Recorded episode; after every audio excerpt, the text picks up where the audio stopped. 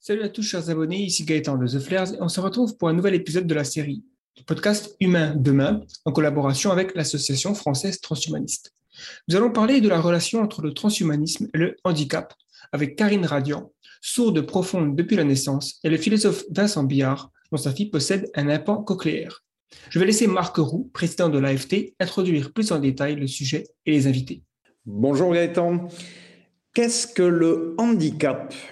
De nombreux transhumanistes proposent une approche assez nouvelle de cette question. Certains vont jusqu'à considérer que, d'une certaine manière, si nous pouvons tous nous améliorer grâce à la technique, nous sommes tous handicapés.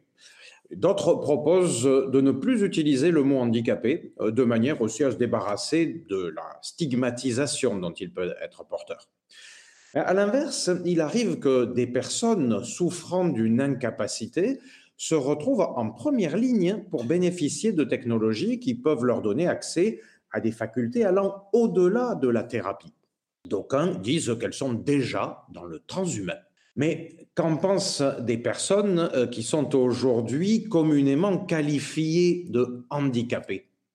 C'est pour réfléchir ensemble à ces questions que nous avons le plaisir aujourd'hui de recevoir Karine Radian, qui est membre, entre autres, à titre de personne qualifiée du Conseil national consultatif des personnes handicapées, ainsi que Vincent Billard, qui est philosophe et auteur sur ces sujets du livre Éloge de ma fille bionique.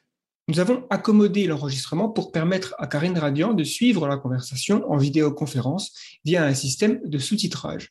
Et ces derniers sont ajoutés sur le podcast sur YouTube afin que des personnes sourdes ou malentendantes puissent consulter notre conversation. La version audio uniquement est disponible comme d'habitude sur les applications de podcast les plus populaires. On vous souhaite une bonne écoute. C'est parti.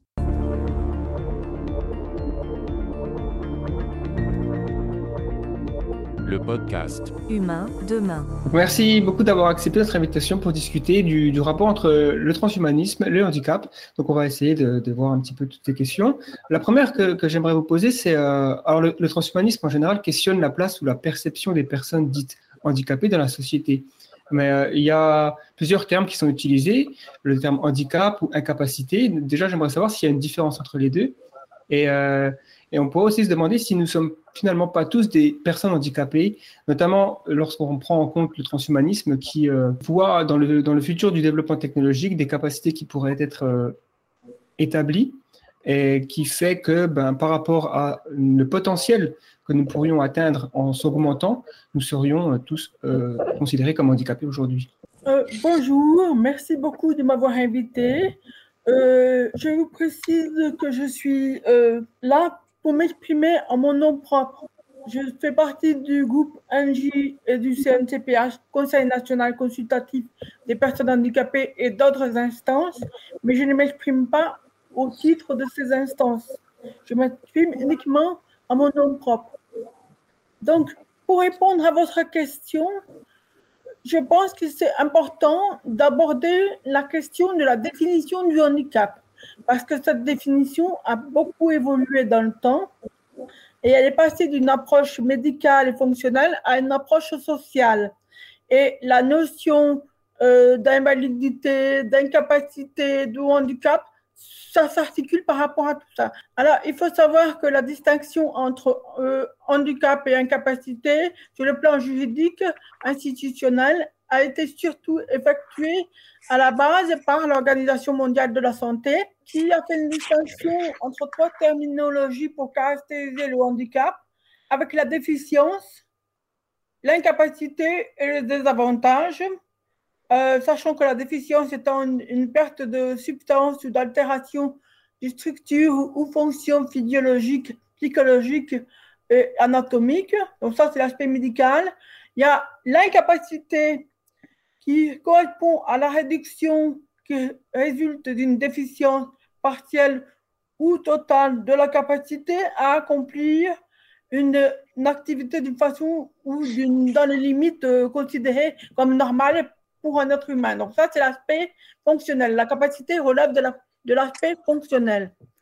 Quant aux désavantages, il résulte d'une déficience ou d'une incapacité qui limite ou interdit l'accomplissement d'un rôle normal dans l'environnement par rapport à, l'âge, au sexe et aux, facteurs sociaux et culturels. Ça, c'est l'aspect social.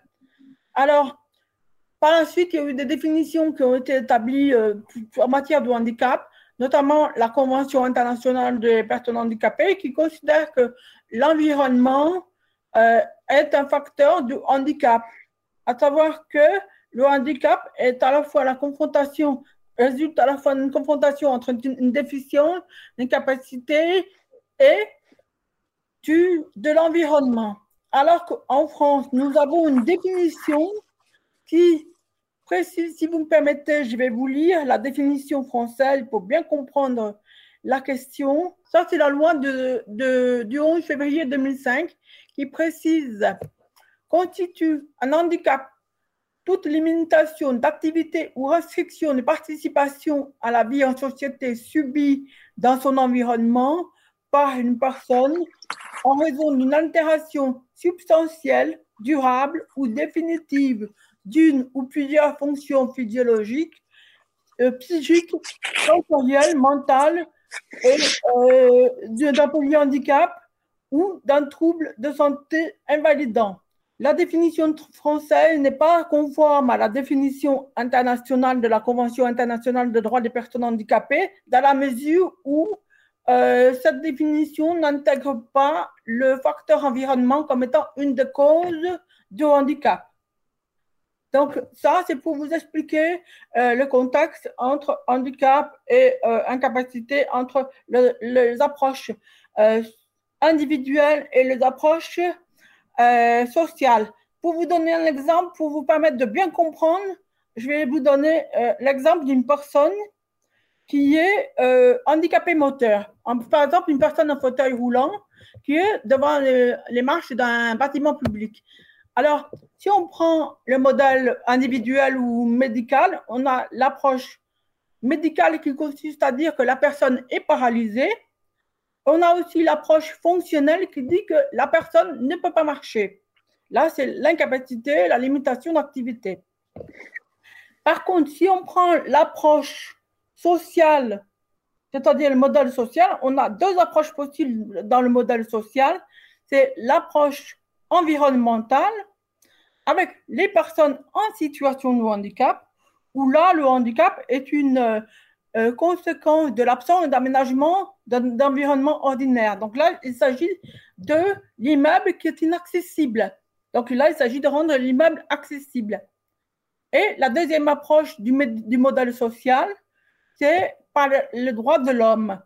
Euh, le handicap est dû à un problème d'organisation sociale et de rapport entre la société et l'individu et là, la situation de handicap est inhérente à la société. Donc là, on peut dire que la société est discriminative, ségrégative, et là, c'est une approche politique euh, via euh, l'inégalité de droits de l'homme et du citoyen.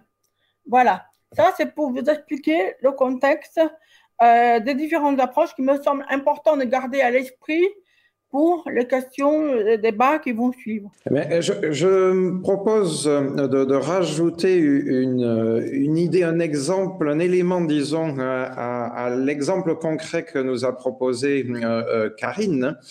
En imaginant euh, ce bâtiment devant lequel se trouve la, personne euh, donc euh, en fauteuil roulant, mais en imaginant que, par exemple, les marches de l'escalier dans lequel elle se trouve font respectivement 3 mètres de haut. Si les le bâtiment a des marches de 3 mètres de haut, eh bien, il me semble que nous sommes tous handicapés, euh, tels que par exemple les, quatre personnes que nous sommes euh, en ce moment. Euh, et, donc, évidemment, ça renvoie à la dernière des définitions que Karine nous a proposées, je pense, mais en insistant sur un, un, aspect bien particulier. Et, et je je vais donc placer une notion sur laquelle je pense qu'on va revenir euh, plusieurs fois, c'est-à-dire qu'il me semble que euh, toutes ces réflexions sont toujours liées, se font toujours, font toujours référence à une norme.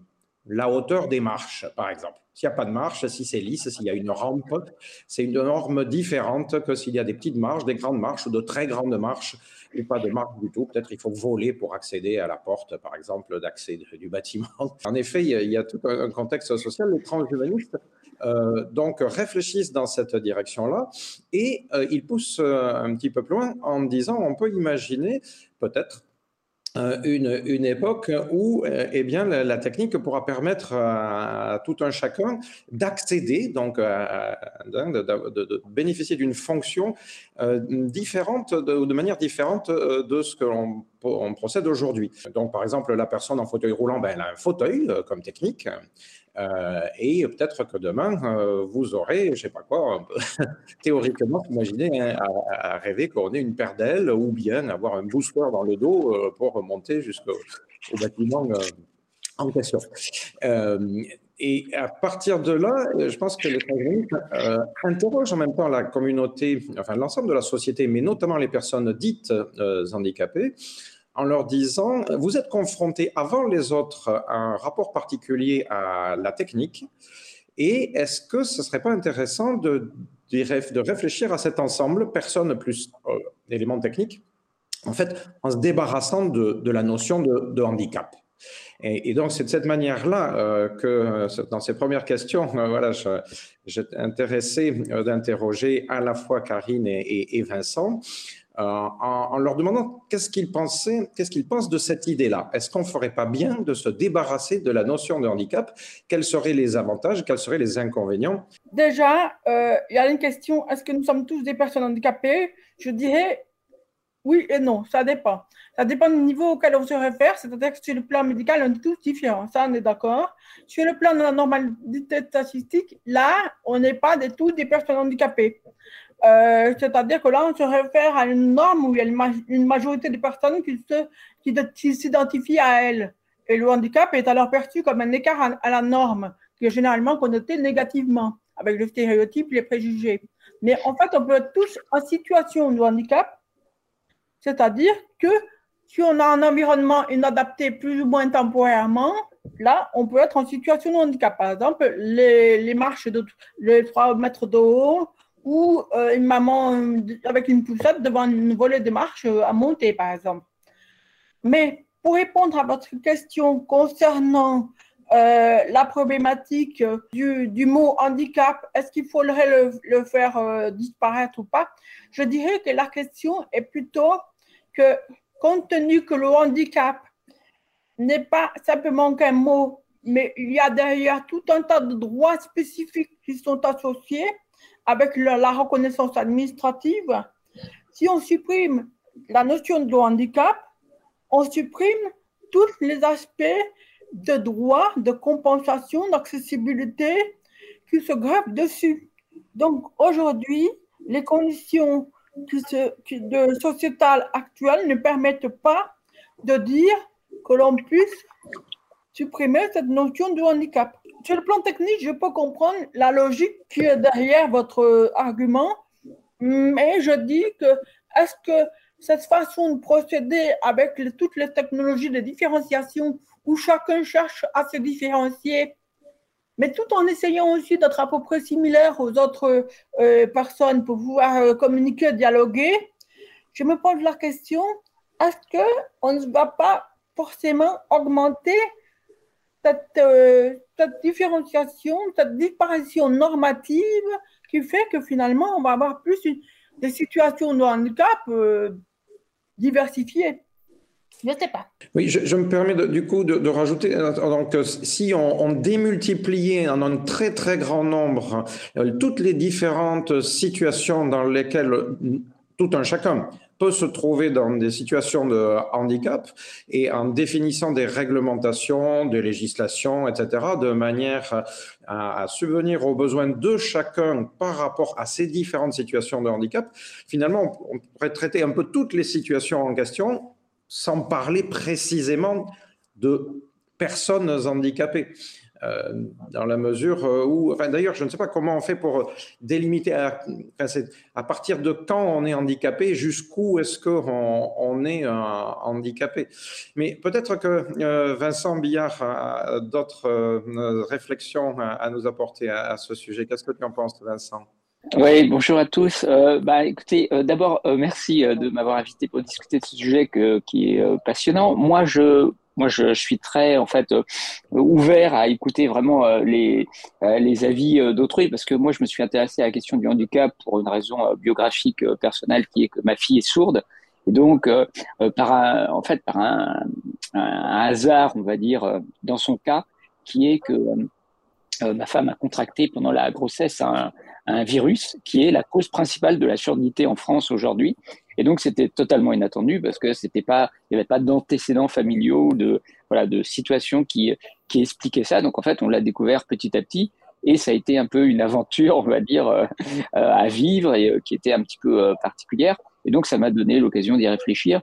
Et, et, donc, en fait, quand, quand, moi je suis professeur de, de philosophie, évidemment, c'est un sujet, on va dire, qui est très intéressant et dont on se rend compte que finalement, il est relativement récent. L'interrogation, on trouve des, traces très anciennes euh, de, mentions, évidemment, parce qu'il y a eu, à toutes les époques de l'humanité, il y a eu des gens qui étaient handicapés, mais la réflexion véritablement sur qu'est-ce que le handicap et euh, euh, quelle place ça a dans la société, etc., finalement, on se rend compte que c'est relativement récent, enfin, c'est même très, très récent, à croire que, voilà, pendant des siècles, les gens ont vécu avec les handicapés, mais sans du tout, euh, on va dire, se poser vraiment de questions très profondes sur leur cas.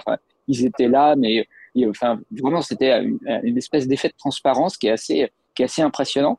Et euh, finalement, effectivement, pour rejoindre ce qu'on disait euh, sur notamment la dimension sociale, en fait, c'est vraiment apparu à, partir du 19e, 20e siècle, où en même temps qu'il y a eu les luttes sociales, finalement, les handicapés se sont également emparés on va dire, des, euh, des, demandes euh, sociétales, euh, sociales, et, et, se sont dit, mais en fait, nous aussi, on a, on a des choses à dire, on n'a jamais été écoutés. Et donc, voilà. Et donc, ce que je veux dire, c'est que moi, bon, voilà, je, peux donner quelques avis, etc. Mais évidemment, il y a un truc qui me semble qui est très intéressant et important à dire au départ, c'est que il y a, on va dire, une primauté de la parole de la personne qui est en situation de handicap par rapport à la, à la parole de quelqu'un qui, qui, veut dire, disserte mais sans être handicapé, ce qui est mon cas, moi, personnellement, par exemple. Et donc, du coup, euh, je veux dire, je pense qu'il est important aussi de, comprendre cette différence et que quand on discute de ça, euh, il y a des personnes qui vont être elles-mêmes handicapées à, diverses raisons, enfin à diverses, diverses degrés, et qui pourraient se dire, mais euh, on va dire les, personnes qui sont, on va dire complètement jugées, hein, jugées normales, etc. Quelles quelle, quelle raison elles ont de parler là-dessus? C'est pas leur problème. C'est voilà. Et c'est vrai que c'est toujours un petit peu, euh, enfin, on connaît la, la, le cas pour, on va dire, des tas de sujets aujourd'hui. C'est-à-dire que, effectivement, il est toujours difficile de dire, moi, j'ai un avis à donner quand on n'est pas soi-même concerné directement. Donc c'est pour ça que je voulais dire que je le suis un peu, mais de manière très indirecte. Et donc moi, je suis, on va dire, plus très attentif à, la parole des personnes en situation de handicap qui, euh, qui ont des choses à dire que moi je ne vis, je ne vis pas moi, je réfléchis un petit peu là-dessus, on va dire, avec l'aide de, de, pas mal de, enfin, des ressources qui existent aujourd'hui, de, philosophes qui ont commencé à y réfléchir, de sociologues, mais c'est quand même très récent. Et encore une fois, je crois que là, c'est en fait nous qui sommes, on va dire, valides. Hein, avec, on a évidemment toujours une interrogation à avoir sur notre propre situation. Et donc, pour revenir sur, sur la question handicap, faut-il supprimer le mot, etc., je crois que moi, je, verrais les choses sous, deux plans différents. C'est-à-dire que euh, il y a, me semble-t-il, euh, une réflexion générale qu'on peut avoir le, à partir du transhumanisme sur le handicap, qui est une position, on va dire, qui va être une interprétation générale du handicap, dans laquelle on peut s'inscrire en tant que valide et en disant que moi, c'est ma position, c'est que d'une certaine manière, le handicap est une, question de degré et donc euh, effectivement, c'est la thèse que moi je défendrais. On l'est tous plus ou moins à un certain degré.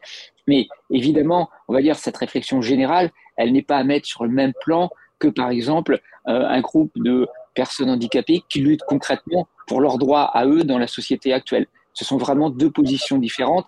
Et donc, on peut pas, on peut pas remplacer, enfin, on peut pas substituer la réflexion générale qu'on peut avoir et qui est un peu distanciée par rapport au handicap concret, et puis la lutte réelle, concrète, de gens qui sont en situation de handicap, c'est vraiment deux choses différentes. Et, euh, Évidemment que dans ce cas-là, on ne peut pas supprimer la notion de handicap. Et euh, si on dit, par exemple, à un groupe de personnes qui sont, on va dire, sévèrement handicapées, on l'est tous plus ou moins, enfin, voyez, et puis histoire de relativiser la situation, enfin, euh, dans ce cas-là, enfin, on règle pas du tout le problème et en fait, en gros, on, on, relativise leur situation et puis c'est pas du tout une manière de. Donc je crois que c'est important effectivement de, au départ de dire que il est, il est pas question, vous voyez, à partir d'un discours général qu'on peut aussi avoir, on est capable de prendre un peu de distance par rapport à la situation actuelle et se dire dans une perspective plus profonde, on peut penser que le handicap est interprétable de manière un peu plus générale, mais euh, voilà, en étant conscient qu'il y a des réalités concrètes qui ne sont pas les mêmes pour tous aujourd'hui dans la société actuelle. Si on se dit tous handicapés, il faut être conscient que c'est euh, en quelque sorte, en grande partie aujourd'hui dans la société actuelle, un peu métaphorique hein, pour les personnes qui sont entre guillemets valides et qui ne souffrent pas au quotidien euh, euh, de, de, handicaps profonds qui sont vraiment pour le coup invalidants et qui privent de l'accès, euh, on va dire normal ou, ou on va dire de droit à, la société dans laquelle on vit. Voilà. Et donc sur le, la différence entre juste infirmité et handicap, qui est une question de fond pour le coup, là effectivement c'est quelque chose qui est apparu relativement récemment dans les réflexions entre la différence entre l'infirmité réelle objective et le handicap, qui est effectivement une notion plus générale. Et autant l'infirmité, elle a un caractère euh, relativement objectif, hein, que l'on peut mesurer, quantifier, etc. Autant la notion de handicap elle-même se prête, dans la mesure où elle a une dimension sociale, davantage à la réflexion, à l'extrapolation et on va dire à, la mise en perspective des valides et, des, et des euh, invalides entre guillemets et d'inclure on va dire tout le monde dans une espèce d'échelle de du handicap. Donc le handicap est un terme plus souple qui permet en quelque sorte euh, une plus grande liberté intellectuelle, alors que le terme, on va dire, invalidité ou euh, infirmité est quelque chose qui est euh, alors qui peut parfois être stigmatisant, mais qui est surtout plus objectif. Et donc, on va dire, les, on définit en général les valides comme n'étant pas infirmes ou n'étant pas, on va dire, ayant une limitation objective. Voilà. Alors que le terme de handicap, c'est celui sur lequel on peut jouer davantage et lui donner en quelque sorte une interprétation plus générale, donc transhumaniste. Je voudrais juste rajouter un élément à notre réflexion euh, qui est euh, celle de l'identité. Dans quelle mesure est-ce que ces mots jouent un rôle dans le développement de l'identité des uns et des autres. Est-ce que c'est une bonne chose euh, pour les différentes personnes euh, de se développer, de grandir, de vivre en s'identifiant comme handicapés, euh, par exemple? Est-ce que ça pose pas des problèmes? Et qu'est-ce qu'il en est des personnes, par exemple, qui sont considérées par la société comme handicapées alors qu'elles-mêmes peuvent parfois ne pas du tout euh, accepter euh, ce statut. Et euh, vous imaginez que j'aimerais qu'on glisse progressivement comme ça vers le cas de ceux qui ont été appelés ces sourds qui ne veulent pas entendre. Hein, en référence à, un documentaire qui a été tourné il y a quelques années et qui montrait qu'une partie de la communauté sourdes considéraient que leur surdité n'était pas du tout un, handicap, mais juste une particularité physiologique euh, qui avait pour effet de développer, au moins entre eux, mais en relation avec le reste de la société, euh, quantité d'aspects euh, culturels, euh, une langue, toute une langue, euh, et que donc, voilà, il ne s'agissait pas de vraiment quelque chose de handicapant, c'est une manière différente de vivre. D'abord, effectivement, la notion de handicap est une notion récente, puisqu'elle est apparue à peu près au milieu du XXe siècle, voire au début du XXe siècle. par contre, avant, on utilisait le terme infirme euh, débile, etc. Et aujourd'hui, le mot infirme ne doit plus être utilisé. C'est vraiment euh, un terme considéré comme dégradant. Donc, il vaut mieux, pour comprendre l'idée qu'a voulu exprimer euh, Vincent, c'est plutôt de parler de, de déficience, plutôt, parce que c'est ça l'idée qu'il a voulu exprimer plutôt que l'infirme. Peut-être que je l'ai comprise. Je pense aussi qu'il ne faut pas mélanger les différentes approches. Euh, il y a les approches médicales avec les approches fonctionnelles qui donnent lieu à des mesures de classification internationale de, la part de, l'Organisation mondiale de la santé. Et ces classifications sont déclinées dans le cadre des maisons euh, départementales euh, des handicapés qui délivrent les droits d'accès à telle prestation ou à des reconnaissances euh, de statut de handicap. Donc, il y a quand même de, certains éléments de mesure. Et puis, il y a l'aspect environnemental qui est l'aspect qu'est-ce que la société peut apporter comme solution pour permettre aux personnes en situation de handicap de ne plus être en situation de handicap? Et la réponse, c'est via l'accessibilité et les compensations, entre autres.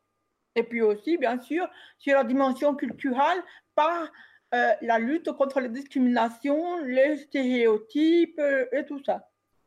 Euh, la notion de l'identité handicap, personnellement, je pense que ce n'est pas vraiment une identité bien déterminée. C'est-à-dire qu'une personne qui est handicapée, qui se reconnaît comme handicapée, elle se reconnaît comme sourde, ou comme aveugle, mais pas handicapé en tant que tel au sens très large.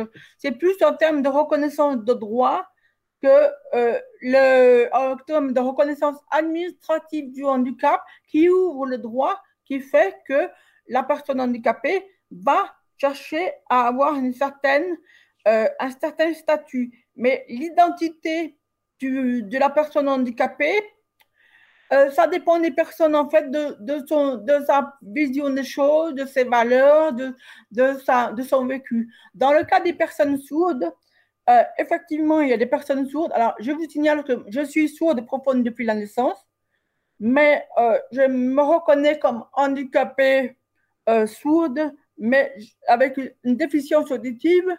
Mais comme je ne pratique pas la langue des signes, je ne suis pas membre de la communauté sourde euh, gestuelle qui, elle, a tendance à considérer qu'elle n'est pas handicapée.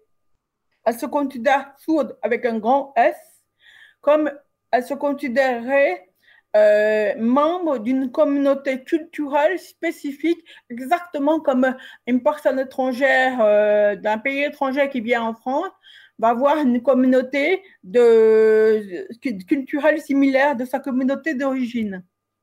Donc, l'approche, en fait, de ces personnes qui sont sourdes, qui sont sourdes actuelles, ce sont des personnes qui considèrent qu'elles ne sont pas déficientes, que l'environnement dans lequel elles évoluent n'est pas hostile, il n'y a pas d'aménagement particulier, puisqu'elles sont entre sourds.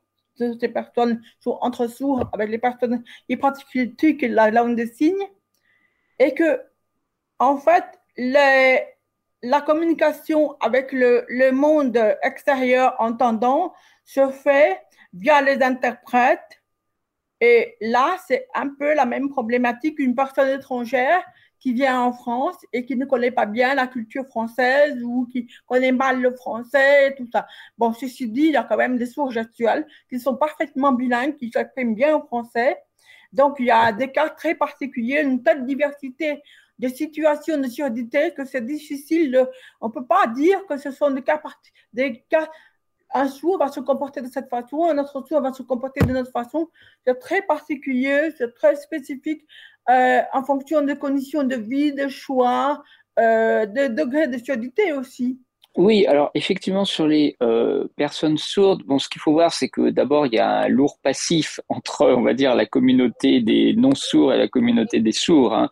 C'est euh, ce qui explique aussi que, on va dire, euh, il y a une telle, un, un, tel cas particulier en ce qui concerne les sourds, c'est que, notamment, par exemple, la langue des signes a été interdite pendant très très longtemps en France. Hein. On va dire, alors on pourrait filer la métaphore avec les, les autres langues, hein, euh, du, euh, pour, euh, pour reprendre l'exemple des communautés étrangères, puisque finalement, il y a tout un ensemble de raisons. Hein, c'est pas c'est pas uniquement par, on va dire, par guerre des, des valides contre les non valides ou par par on va dire les locuteurs parlants contre les locuteurs signants, mais c'est aussi parce que la République, par exemple, a comment a combattu les langues régionales. Hein. Elle a combattu tout ce qui n'était pas le français et donc, il y avait aussi ça dans le rejet de la, euh, de, euh, des signes et de la langue signée, même si il s'est greffé sur la question de la langue signée des considérations pseudo-religieuses, euh, pseudo, on va dire, on vient quand même d'une époque, hein, au 19e, 20e siècle, où il y avait euh, comment une, vision très, très euh, euh, physiologiste, assez naïve, on va dire, de, la médecine. Et par exemple, hein, il y a eu tout un ensemble de discours à la fois religieux sur le fait que Dieu parle dans la Bible, donc ça veut dire que la parole plus importante que les gestes, hein, sinon il aurait signé. voilà, c'est une chose aussi bête que ça, mais Dieu ne signe pas dans la Bible, il parle. Donc du coup, vous aviez une, une raison religieuse de considérer que la parole était supérieure au signe, et, euh, et il y avait aussi des, des pseudo-raisons médicales, par exemple des gens qui pensaient que euh, signer empêchait de bien respirer, et donc, euh, les gens qui parlent respirent à plein poumon, et donc les, les gens qui signent respirent moins bien. Enfin, voilà. Et donc, en fait, quand on met toutes les raisons qui sont à la fois objectives, c'est-à-dire la République qui voulait vraiment écraser tout ce qui n'était pas la langue parlée française, et des raisons euh, euh, plus ou moins aberrantes, autant euh, religieuses que pseudo-médicales, on va dire qu'on a, on a quand même un très lourd passif entre la communauté sourde, notamment en France. Il n'y a pas le cas, par exemple, c'est beaucoup plus, moins tendu en ce qui concerne la communauté sourde américaine, par exemple, où il n'y a, pas eu cette interdiction de la langue des signes.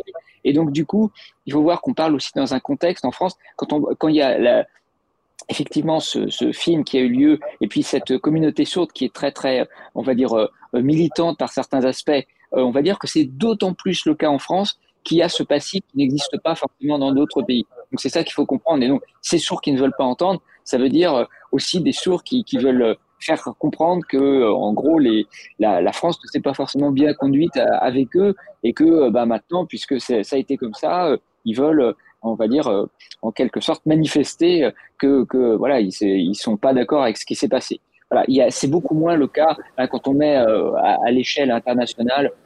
Il, y a, il y, a, beaucoup moins de tension et, et, la surdité. Et par exemple, je dirais pas qu'elle est, c'est pas simple, hein, c'est pas, c'est pas hyper simple d'être sourd aux États-Unis, mais on va dire qu'il y a beaucoup moins cette impression de, de, de, de je sais pas, de, de rejet ou de, ou de tension qu'il y a avec, euh, avec la communauté sourde. Et donc, il y a moins de militantisme en, en ce sens. Même s'il y a un militantisme général qui est lié aux droits civiques, aux droits des personnes euh, en minorité, avec tout le communautarisme anglo-saxon, qui prend, euh, qui, qui, qui est aussi, on va dire, efficace pour la communauté sourde, mais, mais c'est pas du tout avec les mêmes, a priori, on va dire, les mêmes, les, la même rivalité un petit peu, un petit peu tendue qu'il peut y avoir euh, en France. Donc ça explique hein, euh, ce, cas particulier des, sourds en France aussi. Je, suis d'accord avec ce que dit Vincent. Je dirais même que les États-Unis ont bénéficié des sourds français qui sont partis aux États-Unis suite à l'interdiction de la langue des signes à la fin du 19e siècle pour aller fonder des écoles de sourds pour les sourds aux États-Unis et ils ont notamment créé une université euh, pour les sourds en langue des signes. Euh, et je suis tout à fait d'accord avec cette démarche. D'ailleurs, je peux dire que dans certains pays, notamment les États-Unis, euh, la, Nouvelle-Zélande, euh, la langue des signes est reconnue comme une langue officielle, alors que ce n'est pas le cas en France. En France, la langue des signes, elle est reconnue comme une langue d'éducation par la loi de 2005. Et elle commence à, à se développer un peu et à, à être reconnue un peu partout, mais pour les sourds qui pratiquent la langue des signes, la, réponse sociale à leur problème de, de handicap, c'est une réponse sociale dans la mesure où on doit dire qu'on va pouvoir mettre la langue des signes dans la Constitution, la reconnaître comme une langue à part entière, comme le français. Je signale que les personnes sourdes qui sont gestuelles, qui pratiquent la langue des signes, il y en a à peu près 300 000 en France, hein, à peu près alors qu'il y a à peu près 6 millions de personnes déficientes auditives, pour des malentendantes. Donc, c'est pour dire que c'est une petite minorité dont on parle beaucoup, mais qui n'est absolument pas représentative de la grande diversité des autres catégories de surdité qui peut, qui peut être vécue euh, par ailleurs et, qui est euh, avec des appareils ou avec le LPC, le langage parlé complété, qui est un système de, de codification euh, visuel des phonèmes ou encore avec les implants, etc. En tant que transhumaniste, nous, ce qui nous, nous paraît tout à fait intéressant hein, dans euh, ces réflexions, c'est que ça, met en question, une fois de plus, des questions de, de, limites qui peuvent paraître encore souvent bien établies entre les, catégories, les communautés, par exemple.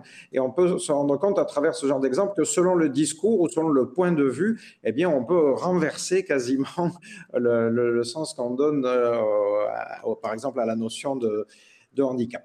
On voit donc avec le progrès, euh, le développement technologique, scientifique, il y a de plus en plus de moyens d'apporter des outils euh, aux, personnes handicapées. Et donc, on peut se demander si, euh, si ces personnes peuvent se retrouver donc, dans, dans, une, on va dire, plus susceptibles d'avoir des augmentations de leur capacité biologique.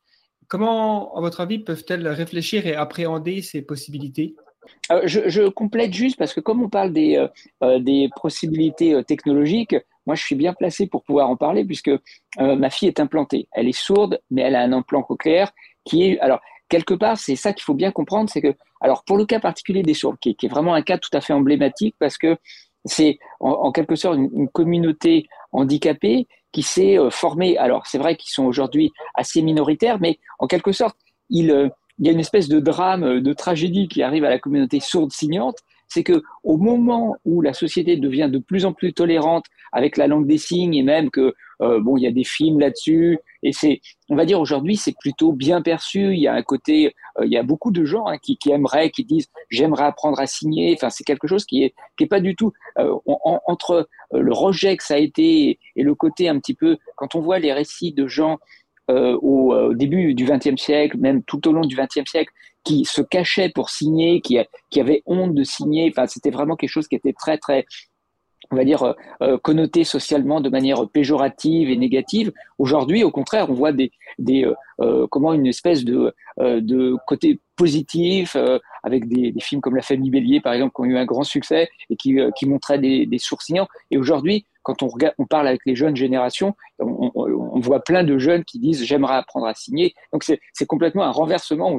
Voilà. Mais en même temps, ce qui est, ce qui est tout à fait euh, paradoxal et un peu euh, tragique, c'est que ce renversement a lieu, ce, du négatif au positif, et notamment à l'égard de la langue des signes, à une époque où le progrès technologique vient en quelque sorte euh, complètement faucher l'herbe sous le pied du développement de la langue des signes avec des procédés technologiques comme l'implant cochléaire qui du coup font qu'un certain nombre de signes vont, de, de, sourds vont être appareillés vont développer, euh, alors qu'ils auraient, alors effectivement, sur les 6 millions de personnes qui sont malentendantes en France, s'il n'y avait pas ces progrès technologiques, notamment les appareillages euh, plus conventionnels ou maintenant l'implant cochléaire, beaucoup plus de gens apprendraient la langue des signes. Et on va dire que comme il n'y a plus cet obstacle euh, de négativité à l'égard de la langue des signes, il y aurait une communauté sourde signante qui serait florissante et qui, qui aurait euh, bah, peut-être une université sourde comme Gallaudet aux États-Unis, qui euh, voilà, il y, aurait quelque chose effectivement de qui serait beaucoup plus en leur faveur. Et c'est exactement l'inverse qui se passe, c'est-à-dire qu'au moment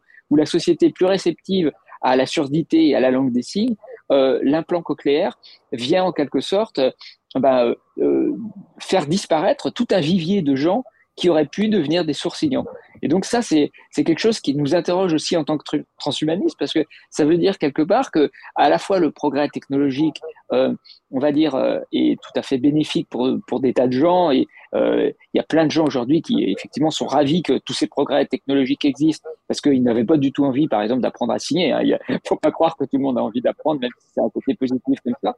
Mais en quelque sorte, dire c'est ça montre que le progrès technologique, il, prend sa place, même positive, dans certains contextes qui peuvent eh ben, amener aussi peut-être euh, une disparition d'une certaine diversité ou d'une certaine euh, richesse de la diversité. Donc, je pense que c'est ça qui est intéressant à retenir, cette idée que même s'il y a un aspect euh, technologique positif, et nous, c'est plutôt ce qu'on va voir d'un point de vue transhumaniste, il faut voir que ça peut prendre, on va dire, place dans un contexte où euh, ça va venir détruire peut-être une diversité qui était là et qui, en quelque sorte, va être. Euh, mais euh, quand on est dans une société libérale, on ne peut pas empêcher les gens. Vous voyez, les gens font ce qu'ils veulent, et donc à partir du moment où ces améliorations possibles existent, donc remédiation pour certains et amélioration dans un cas, dans, notamment dans les perspectives transhumanistes, d'implants qui vont augmenter cette fois les capacités, ben, c'est sûr que concrètement, socialement, ça créera des tensions. Parce que si on imagine que c'est plus uniquement. Là, on a un bon exemple avec les chevaux parce que eux, c'est, on va dire, d'un état de déficience à un état de réhabilitation où il y a des tensions qui se créent euh, au niveau des, des, communautés. Si on imagine que dans l'avenir, il y aura des implants, comme par exemple ce que cherche à faire euh, Elon Musk, là, avec euh, des implants pour augmenter les capacités de mémoire, les capacités intellectuelles. Hein. Je ne sais pas si vous avez vu, mais récemment, enfin, il a, il a il envisage que son implant soit bientôt disponible et qu'on puisse s'adjoindre des capacités comme ça. Et c'est sûr que là, on voit que au niveau social, ça va créer des gros problèmes. Et on peut le penser à partir du modèle des sources, c'est-à-dire que certainement que les gens non implantés vont pas être très d'accord avec euh, ces nouvelles implantations et ça va, ça va créer des difficultés, ça c'est sûr. Euh, justement, les sourds implantés ou susceptibles d'être implantés, euh, s'ils sont un peu informés, euh, peuvent apprendre que par le biais de l'implant cochléaire, si la communauté médicale, notamment, en était d'accord, il pourrait déjà, sans attendre la fin des expérimentations et des tests de Musk, il pourrait déjà arriver à bénéficier d'une certaine forme non seulement de, thérapie, mais en plus de ça, d'amélioration et voire même d'augmentation au sens strict puisque l'implant cochléaire, euh, c'est un appareillage qui est réglable. On le règle en général euh, pour qu'il permette aux personnes de capter le spectre sonore qui est considéré comme normal, mais on peut très bien, on pourrait le régler pour capter autre chose. Par exemple, des ultrasons d'après ton, de ton point de vue à toi, de parent euh, d'une fille qui est donc euh, équipée d'un implant cochléaire, comment est-ce que ça peut être reçu, ce genre de perspective, par, euh, par exemple, la, communauté sourde dans ce cas-là? Pour revenir à la question sociale, il faut voir que la majorité des, des, des personnes qui sont sourdes naissent dans des familles entendantes.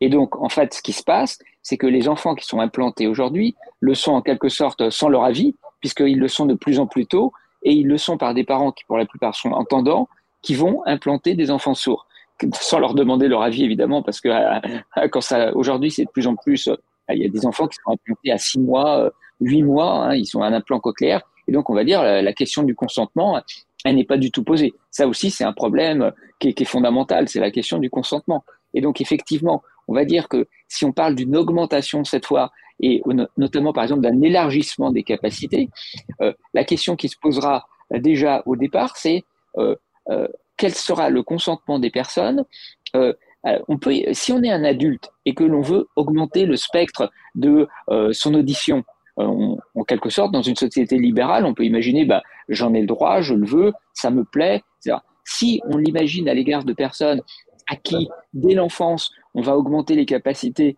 sans leur donner, sans leur demander leur accord, on, est effectivement dans une société où là, on voit bien que nous, euh, on va dire, euh, euh, du point de vue d'une perspective transhumaniste, on est un peu plus réticent.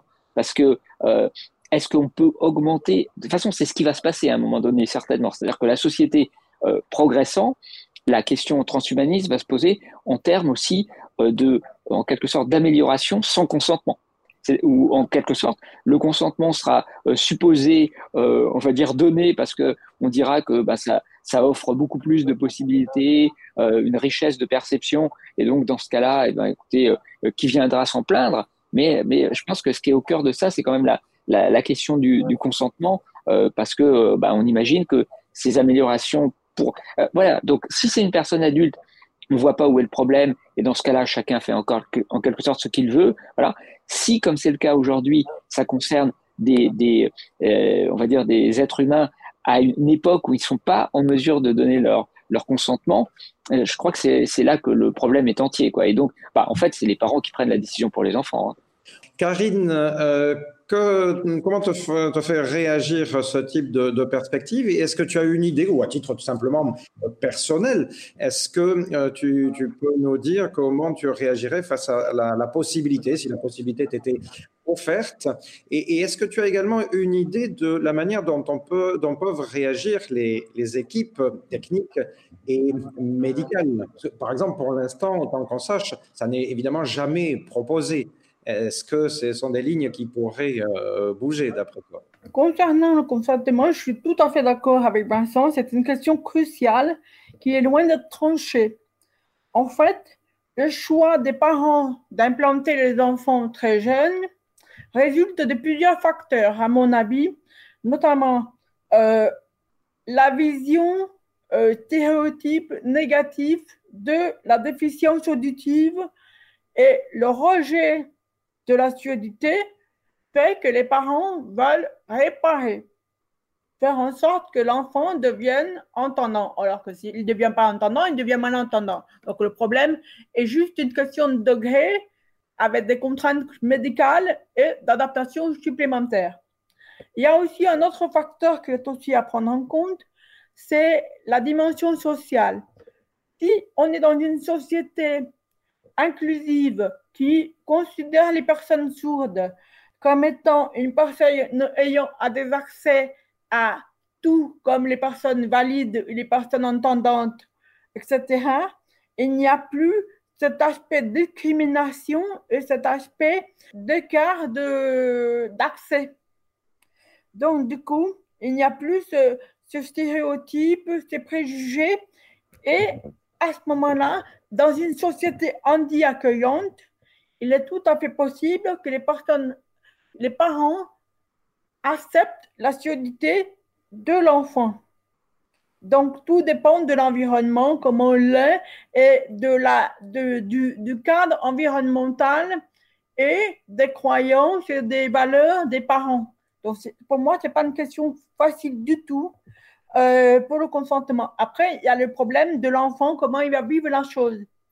Est-ce qu'il va bien la vivre ou pas? Ça dépendra de, de son éducation, de tout un tas de facteurs qu'il est difficile d'énumérer ici. Pour l'aspect augmentation, je tiens quand même euh, à préciser que je suis quand même un petit peu sceptique pour cette histoire d'augmentation technologique. Autant je pense que ça, que ça peut être intéressant pour les aspects, euh, les membres du corps et tout ça, autant pour l'aspect sensoriel, euh, cognitif, j'ai quelques difficultés à penser que ça peut être vraiment une augmentation.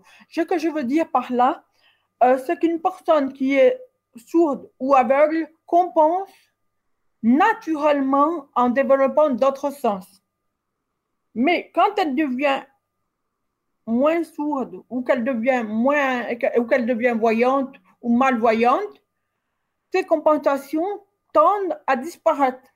Donc je me demande dans quelle mesure une augmentation ne, comment elle, elle, pourrait en fait conduire à une réduction de, de capacité par ailleurs.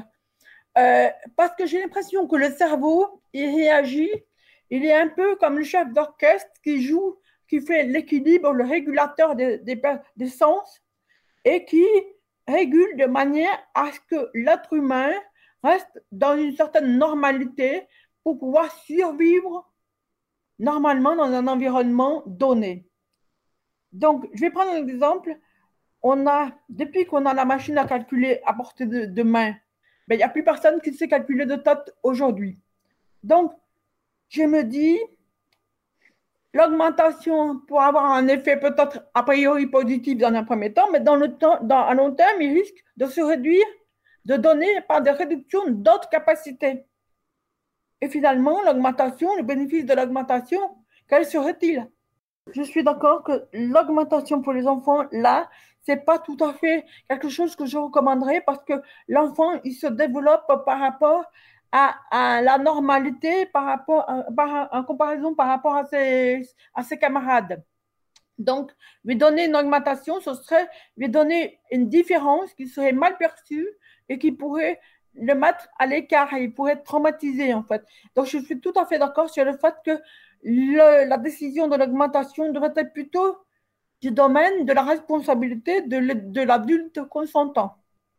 Euh, je, me permets alors de, deux petites euh, précisions ou ajouts d'arguments euh, pour, oui, compléter, aller un petit peu plus loin, en revenant un petit peu à l'envers.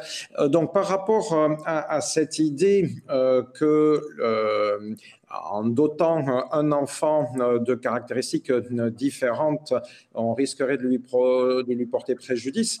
Euh, un argument des transhumanistes consiste à dire que, à travers quantité de formes éducatives, des parents tous les jours choisissent de donner des, des particularités, des capacités parfois exceptionnelles à leurs enfants. Au passage, les enfants ne choisissent pas euh, euh, vraiment euh, et ça n'empêche pas forcément les, les, enfants de bien se développer, même si c'est bien suivi, bien fait, ça peut participer euh, à leur bon développement. Prenez un enfant euh, qu'on met euh, à 5 ans au piano ou sur une paire de skis ou que sais-je, ou sur une, ou commence à faire de, la gymnastique.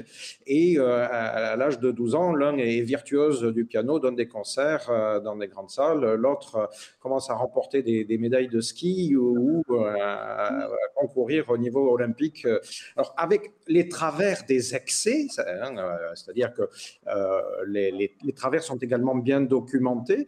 Mais de notre côté, euh, nous, constatons euh, que dans la grande majorité des cas, euh, les différentes sociétés, un petit peu partout à travers le monde, trouvent ce type de choix tout à fait positif. C'est-à-dire que la société est plutôt admiratrice euh, des, euh, alors bon, des, exceptions, hein, que ce soit euh, des, champions de ski, des champions de gymnastique ou, de, ou, de, des pianistes virtuoses, pour prendre ces exemples. Je ne dis pas, moi, en disant ça, si c'est bien ou si c'est pas bien. Je dis simplement que nos sociétés font déjà des choix qui permettent aux parents des types d'éducation euh, qui sont très déterminantes, parce qu'on peut imaginer euh, un enfant qui, subit, qui suit euh, une éducation de ce genre comme ça, très très très orientée depuis l'âge de 5 ans jusqu'à ce qu'il ait passé son adolescence et qu'il soit en mesure de faire des choix, on peut considérer qu'au bout de 15 ans, 20 ans, c'est quasiment irréversible en matière cognitive. Dans le cerveau, c'est ça va être difficile d'oublier la musique ou d'oublier le sens de l'équilibre dans l'espace. Donc, euh, on, valide déjà depuis bien longtemps euh, ce, type de choix. Et, donc, euh, cette réflexion-là, elle pose la question, est-ce que ce serait si différent que ça? Donc, des parents, alors oui, imposent hein, évidemment, donc qu'on donne aux parents la possibilité de choisir pour leurs enfants ce type de prédétermination, c'est pas de la détermination à 100%. Hein. C'est pas parce qu'on met au piano un enfant euh, à 5 ans qu'il va forcément choisir. Après, à 15 ans, il va faire euh, sa, révolte, je sais pas, il va dire non, non, moi je veux être plombier, je sais pas quoi, je veux pas être euh, virtuose du piano. donc la détermination n'est pas absolue. Est-ce que si on fait la même chose avec donc des éléments techniques comme un implant cochléaire, mais euh, euh, Karine, la, réflexion que tu menais, elle portait sur l'amélioration ou l'augmentation en général. Euh, donc, on, peut considérer cette réflexion-là pour tout type d'amélioration et d'augmentation. Euh, l'argument euh, transhumaniste à ce moment-là consiste à dire que oui, sans doute, euh, le, cerveau, même s'il est apparemment très malléable, il a quand même ses limites et que quand on pense gagner d'un côté, on risque fort de perdre de l'autre. Mais ce que disent à ce moment-là les transhumanistes, c'est que l'objectif n'est pas forcément de gagner de manière globale, mais d'ouvrir le champ des possibles. C'est-à-dire que s'il y a quelqu'un qui est intéressé, par exemple, par l'expérimentation de percevoir les ultrasons, eh bien que s'il n'y a pas de contradictions médicales évidentes, qu'on devrait lui permettre ce type d'expérimentation par rapport, par exemple, à travers un, implant euh, cochléaire. C'est-à-dire que sans doute, en effet, euh, il y aurait un changement d'équilibre, peut-être il y aurait des pertes de notre point de vue, mais euh, la personne en question, elle pourrait dire, moi, ça m'intéresse et moi, finalement, je me sens mieux comme ça. je, trouve qu'il y a une amélioration d'un point de vue tout à fait subjectif de, voilà, de la manière que j'ai de, vivre et d'apprendre le réel autour de moi. C'est donc une question bien différente. Concernant euh, l'augmentation, euh, je parlais surtout des aspects sensoriels. Je ne parle pas de l'augmentation en termes des bras ou des jambes. Là, l'augmentation est tout à fait envisageable. C'est tout à fait euh, pertinent ce genre d'approche. Par contre, pour l'aspect sensoriel, vu les imbrications et la complexité des imbrications dans le cerveau, j'ai effectivement cette question de déséquilibre qui se pose. Par contre, pour une personne qui est prête à tenter l'expérience, je pense que ça peut être simplement son choix, c'est elle qui prend la responsabilité. Mais la question que je me pose, c'est le, le terme de, de risque-opportunité et en termes aussi d'investissement par rapport au temps de rééducation que ça implique. Parce que le fait d'avoir un nouveau, une nouvelle capacité, ça ne se fait pas en claquant des doigts.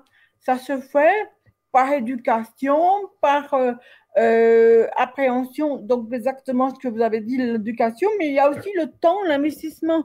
Et ça, ouvre le champ des possibles, mais ça ferme aussi d'autres possibles. Donc, la question qui me semble pertinente à ce niveau-là, ce serait d'avoir une réflexion globale en termes de risques, opportunités, force et faiblesse par rapport au choix s'opposent. Effectivement, euh, on va dire que euh, je, vois très bien euh, ce, que, ce que tu veux dire, Marc, sur quand tu prends l'exemple de Mozart, par exemple, on va dire, on pourrait dire Mozart premier transhumaniste ou ancêtre. Enfin, voilà, on pourrait effectivement utiliser ce genre de, comparaison et dire, bah, évidemment, bien entendu, quand on prend le cas des sourds, par exemple, et que je disais que les parents décident pour les enfants, effectivement, les choix ont été faits à toutes les époques quasiment des parents à l'égard des enfants et euh, les choix qui sont faits euh, à la fois augmentent, enfin, ou peuvent permettre certaines spécialisations très très jeunes et c'est effectivement pas par hasard si, euh, par exemple, quelqu'un comme Mozart est devenu ce qu'il était, c'est parce qu'il a commencé très tôt et que, de toute manière, c'est ses parents qui ont pris la responsabilité pour lui et que, effectivement, quelque part, la, en quelque sorte, on pourrait dire que l'amélioration qui a été produite chez lui elle a été décidée par ses parents et, que ça a souvent été comme ça dans l'histoire et puis et qu'effectivement, en quelque sorte, à partir du moment où on parle de l'amélioration technologique euh, à l'égard des enfants, ça sera un petit peu la même chose. Euh, comme ce qui a été fait auparavant pour des gens comme Mozart ou effectivement les champions de ski, etc. Et, et puis que de toute manière, la, la vie est faite effectivement du fait qu'à partir du moment où on fait des choix, on ouvre des possibles euh, par exemple, la possibilité d'être excellent dans un domaine, mais on en referme d'autres. Hein. Si Mozart, euh, il est, il est euh, très doué en piano, bah, ça veut dire que, par exemple, il sera pas, il pourra pas non plus exceller peut-être en basket au même moment, parce que l'investissement, voilà, une fois que le choix est fait, ça ouvre et ça ferme des possibles en même temps. Donc, les deux sont liés. Mais évidemment, on voit bien que, et là je pense que c'est vraiment le cœur de la réflexion, c'est que dans le cas du transhumanisme, euh, l'amélioration dont il est question n'est pas une simple amélioration des capacités comme dans le cas de Mozart où on va dire que en quelque sorte on fait un choix et on augmente au maximum les capacités humaines pour arriver à un être d'exception mais on va dire qui, suit en quelque sorte les canons humains. Évidemment dans le cas du transhumanisme la question qui est au cœur et qui est un peu d'ailleurs la même avec les sourds c'est la question non pas de l'amélioration mais de la dénaturation. C'est-à-dire que ce que euh, les, on va dire, les adversaires en quelque sorte des transhumanistes vont mettre en avant, ce qu'on appelle le bioconservatisme, c'est l'idée que dans le cas du transhumanisme, il ne s'agit pas d'une simple amélioration comme dans le cas de Mozart où on l'a poussé à la limite ses capacités et du coup on a obtenu quelque chose en, sélectionnant très tôt un individu, mais qu'en fait, dans le cas du transhumanisme, il ne s'agit pas non seulement d'une amélioration, mais d'une dénaturation. Et pour les sourds, par exemple, c'est pour ça que c'est vraiment un exemple, je trouve, qui est très intéressant pour nous à penser, c'est que pour les sourds qui considèrent que eux sont euh, en quelque sorte une espèce, on pourrait dire particulière d'êtres humains, euh, qui ont leur identité sourde, et eh ben pour eux, un implant cochléaire va être une, va être une dénaturation de leur nature profonde de sourd. Et donc, ce que reprochent les sourds qui ne veulent pas euh, parler à, à, la méthode et à la technique de l'implant, ce n'est pas seulement, c'est pas tellement la question d'avoir amélioré les capacités d'audition, c'est plutôt d'avoir dénaturé des enfants qui seraient sinon naturellement euh, devenus des sourds et donc avec cette identité sourde qui fait que en quelque sorte on pourrait dire c'est une particularité ou une espèce particulière de, l'espèce humaine hein, un genre particulier qui est le genre sourd et que en les faisant devenir ce qu'ils ne sont pas, c'est-à-dire entendants, on les a dénaturés. Et là, effectivement, c'est vraiment toute la question du transhumanisme. Que l'on ait le droit et que ça, ait toujours eu lieu dans l'histoire d'améliorer les capacités euh, d'un enfant euh, et de les pousser à l'extrême, euh, c'est une chose. Que l'on puisse choisir de dénaturer, donc de changer profondément, parce que c'est ça en fait, si l'amélioration technologique est utilisée chez des jeunes enfants par exemple, elle conduira en quelque sorte non seulement à, une amélioration par certains aspects, mais un changement de la nature. Euh, je reprends l'exemple que tu prenais, euh, Marc, de euh, comment, par exemple, entendre les ultrasons. On pourrait aussi prendre l'exemple, par exemple, de voir dans la nuit. Si demain on permet comment de, un équipement technologique qui permette d'entendre les ultrasons ou de voir la nuit parfaitement pour les êtres humains, ce n'est pas une amélioration, c'est aussi une dénaturation. C'est-à-dire que naturellement, dans la nature d'un être humain, il n'y a pas cette possibilité. Donc c'est quand même euh, une autre, un, questionnement.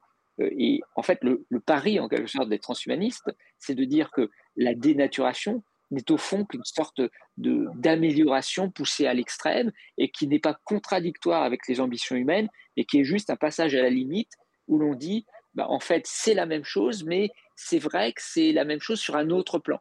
Ça va beaucoup plus loin, c'est plus profond.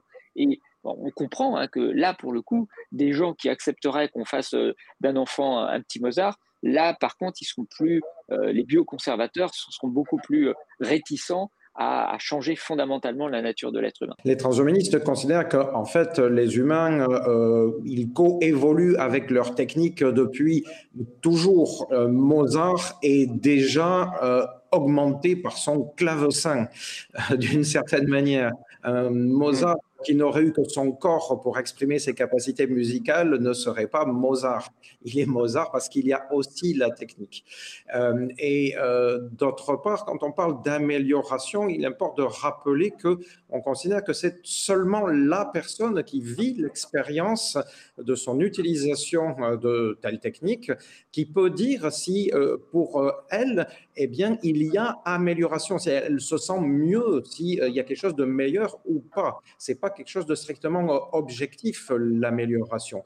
Et euh, d'ailleurs, l'usage par exemple, d'un implant cochléaire euh, peut être vécu comme une amélioration par l'un et au contraire comme quelque chose de négatif par l'autre. Donc, de ce point de vue, enfin, à la fois l'argument de la dénaturation nous semble tomber parce que, euh, en fait, encore une fois, l'utilisation et même l'intégration de l'outil fait partie de l'humain, ça fait même partie de l'hominisation, c'est-à-dire que l'humain est apparu, entre autres, avec ou à travers euh, la fabrication et l'utilisation de ces outils. Euh, et puis, d'autre part, voilà, l'amélioration est quelque chose d'éminemment subjectif. Donc, ce qui, ce qui importe aux transhumanistes, j'insiste encore, c'est de permettre l'ouverture des choix. Et ça signifie euh, donc que les transhumanistes considèrent que les sourds qui ne veulent pas entendre doivent pouvoir ne pas entendre. Et les sourds qui souhaiteraient euh, expérimenter l'implant cochléaire pour euh, tester de nouvelles facultés sensorielles devraient pouvoir faire ce type d'expérimentation-là. Et donc, ça signifie évidemment que le, corps médical et, les techniciens euh, devraient leur euh, euh, permettre, dans certaines circonstances, de, faire ces expérimentations-là. Alors, justement, j'aimerais que vous réfléchissiez, vous essayez de réfléchir aussi à cette, à cette hypothèse-là. Est-ce que ça pourrait être intéressant d'expérimenter de nouvelles facultés, comme ça, par curiosité? Alors, ça signifie, il y a sous-entendu là, c'est que en effet, ça serait plutôt à l'âge adulte, une fois qu'on est en, pleine responsabilité, hein, et, peut-être pas de manière imposée par ses parents. Euh, mais est-ce que vous y verriez un intérêt quelconque, ou est-ce que vous pensez que euh, les, risques l'emportent euh, largement sur, sur les intérêts éventuels? Ce qui m'interpelle, c'est que cette dénaturation, cette transformation de l'homme par des technologies, par des diverses techniques euh, telles que la génétique, etc., conduit à modifier la personne qui devient on ne sait quoi. On n'a aucune visibilité sur l'impact que ça peut avoir sur le futur. Je vais prendre un, exemple d'une personne, par exemple Mozart. un enfant qui, à qui on lui donne une capacité cognitive très importante en matière de musique. Elle va faire de la, l'enfant va faire de la musique et tout ça, il va devenir hyper spécialisé. D'une part, on ne sait pas si ça correspond à ses goûts, parce que ça correspond plus au goût des parents qui auront fait le choix à sa place. On ne sait pas si l'enfant, quand il va grandir, va être capable euh, d'évoluer normalement, entre guillemets, en société de manière à dialoguer avec tout un chacun et à avoir cette capacité à se mettre à la place de l'autre.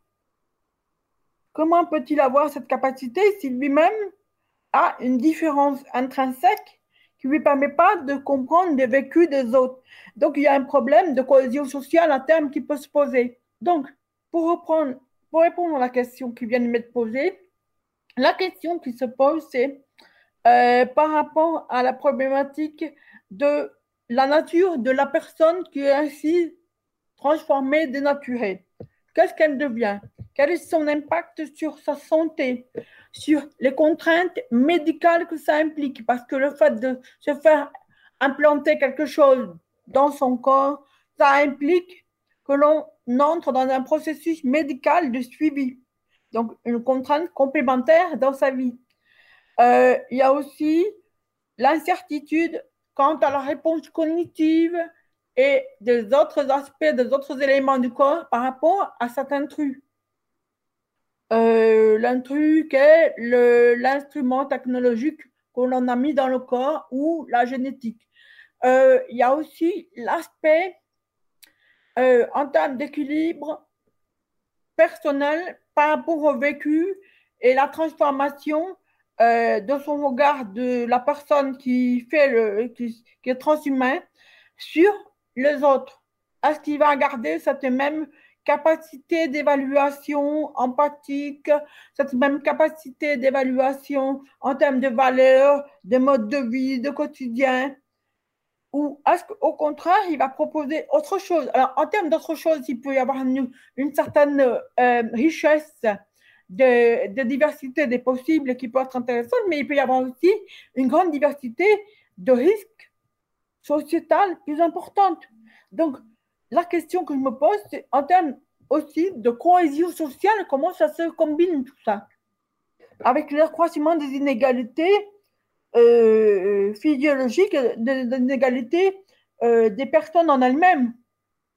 Parce qu'il y en a qui vont devenir des Superman ou qui vont avoir la sensation de devenir des Superman à côté des gens que l'on considérera comme ordinaires, entre guillemets.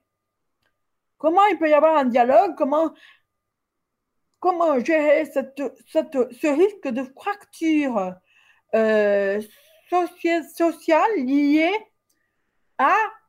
au changement de la nature des individus qui est modifié par choix et par technologie et par euh, la génétique, etc., etc. Je pense, moi, pour ma part, qu'il y a aussi un, autre aspect qui serait intéressant de prendre en compte, c'est la capacité du cerveau à s'adapter à l'environnement. Si on change l'environnement de manière à faire amplifier naturellement le, les capacités cognitives de l'individu en accentuant un certain nombre de, paramètres, il peut aussi devenir transhumain naturellement par l'environnement. Par exemple, une personne sourde qui peut percevoir d'autres choses, c'est une façon, elle peut est-ce qu'elle peut être aussi une personne qui a un peu changé de nature aussi, mais naturellement par le, le contexte, par l'environnement, par son, par son cerveau qui a évolué et puis aussi par ses besoins en fonction de ses besoins sociaux aussi.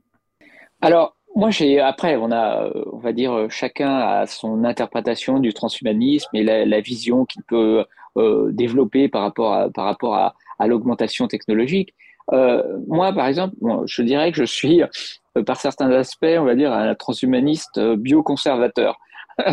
si on peut, on peut faire les deux en même temps. C'est-à-dire que euh, par exemple, moi je suis, euh, pour le dire, et après je vais expliquer ce que je veux dire par là, mais par exemple, euh, il y a beaucoup, il y a une mode, par exemple, il y, y a certains qui aiment bien pratiquer le biohacking et essayer des, des implants divers et variés, voir un petit peu ce qu'ils peuvent augmenter chez eux. Il y a une diversité là-dessus. Bon, moi, alors, je suis pas contre. Hein, je veux dire, les gens sont libres, ils font ce qu'ils veulent, ce qu'ils veulent, etc. Il me semble que pour cette question des des avantages, des inconvénients, de la dénaturation, etc. Euh, en fait, il faut quand même essayer de trouver une boussole, c'est-à-dire euh, quel est le but de tout ça? C'est-à-dire, euh, on peut parler d'amélioration, on peut mettre des implants, on peut, mais, quelle est la finalité? Qu'est-ce que ça veut dire? Et donc, ce qui me paraît intéressant, c'est d'avoir une boussole qui nous permet de bah, savoir ce qu'on peut accepter, ne pas accepter. Voilà. Moi, mon point de vue, hein, c'est que euh, qui est, je pense, quand même euh, euh, partagé et qui, qui au fond, hein, ce que ce qui guide les, les transhumanistes, c'est quand même cette idée que la technologie doit servir, c'est pas l'amélioration en soi de l'être humain. Moi, je dirais, c'est plutôt l'amélioration des conditions de vie. C'est-à-dire que qu'est-ce que c'est, qu'est-ce qu'on recherche au fond dans le transhumanisme? C'est des possibilités de dépasser notamment par exemple, tout ce qu'on peut appeler, euh, moi je dirais, euh, c'est pas tellement la question d'être limité en tant qu'être humain, c'est plutôt la question du fait que certaines limitations provoquent des souffrances. Et donc, euh, lorsque l'on veut, par exemple, en tant que transhumaniste, lorsqu'on désire augmenter la durée de la vie humaine, par exemple, c'est pas, on n'est pas dans le gadget de se mettre une, une puce sous la peau pour savoir si ça va nous donner euh, le monde en bleu ou en rouge. Enfin, vous voyez, à des heures comme ça, on pourrait faire ça, hein, se mettre un implant et puis euh, comme ça, à, divers moments, on verrait, euh, je sais pas, le monde stroboscopique ou des choses comme ça. C'est, très amusant. Mais je veux dire, le, quel, est le but de tout, tout ça et il n'est pas très clair. par contre, il me semble que les, grands projets transhumanistes et les, grandes lignes, en quelque sorte, de direction euh, de la pensée transhumaniste, c'est précisément des choses qui ont pour but, en quelque sorte, d'améliorer les conditions de vie de l'être humain. Si on souhaite, en tant que transhumaniste, améliorer, par exemple, l'espérance de vie et si, et là pour le coup, ça passera forcément à un moment donné ou à un autre par une sorte de dénaturation de l'être humain, et donc il faudra faire des choix radicaux pour euh, changer la durée de vie, hein, c'est ce que l'on pense, c'est-à-dire que véritablement, si on veut espérer dépasser une espérance de vie moyenne, il va falloir faire des, des gros hackings de l'être humain pour y arriver.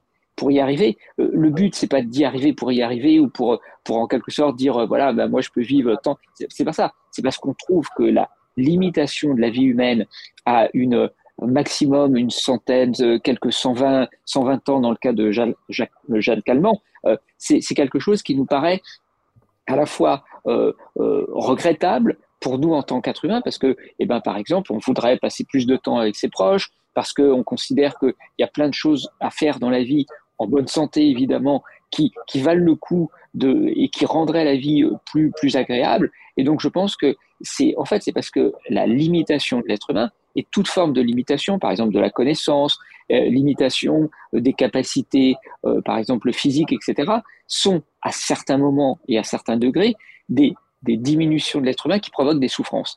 Et donc l'idée du transhumanisme dans mon, dans mon esprit à moi, c'est que si on améliore les conditions de vie grâce à la technologie, et si on les améliore radicalement, par exemple en augmentant la durée de vie, ça a du sens. Parce que ce qu'on recherche, c'est au fond à, à, vivre de manière euh, moins douloureuse, euh, avec une souffrance moins grande dans l'existence humaine.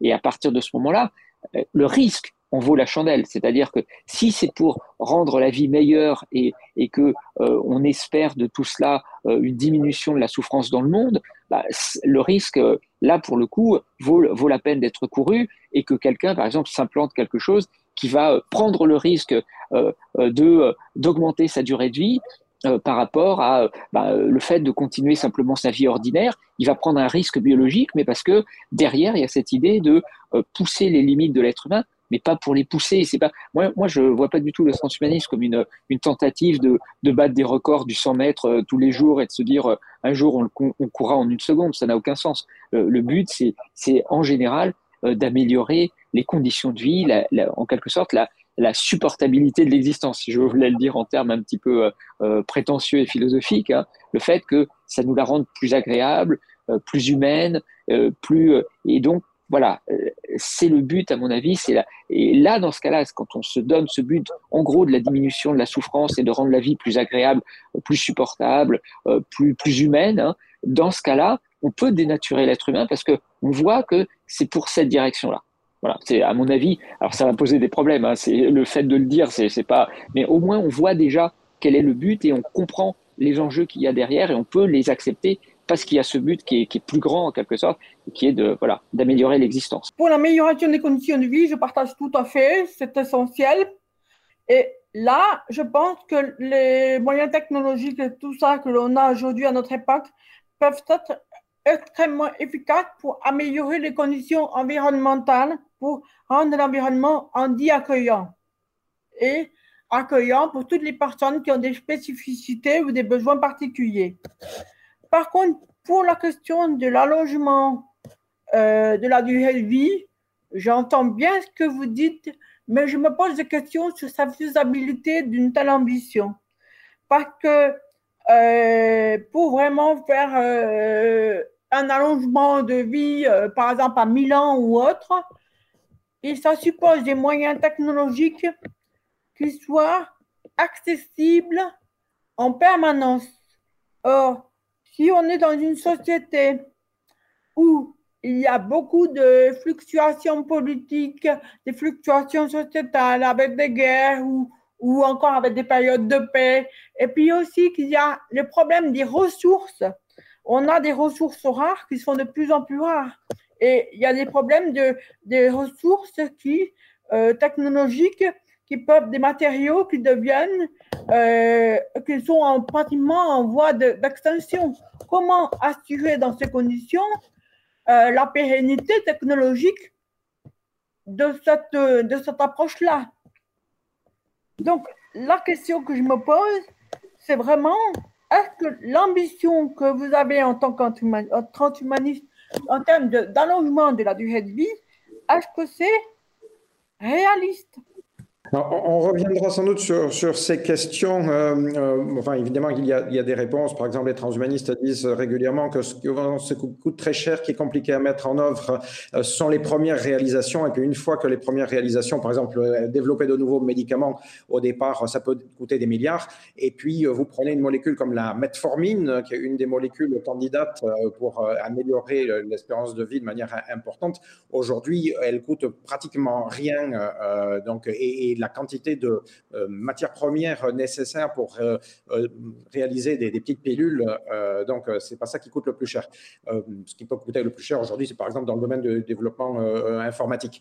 Mais je, ferme cette parenthèse-là, si vous voulez bien pour revenir davantage sur ce que nous disions précédemment, je, précise un, ou deux éléments d'argumentation également.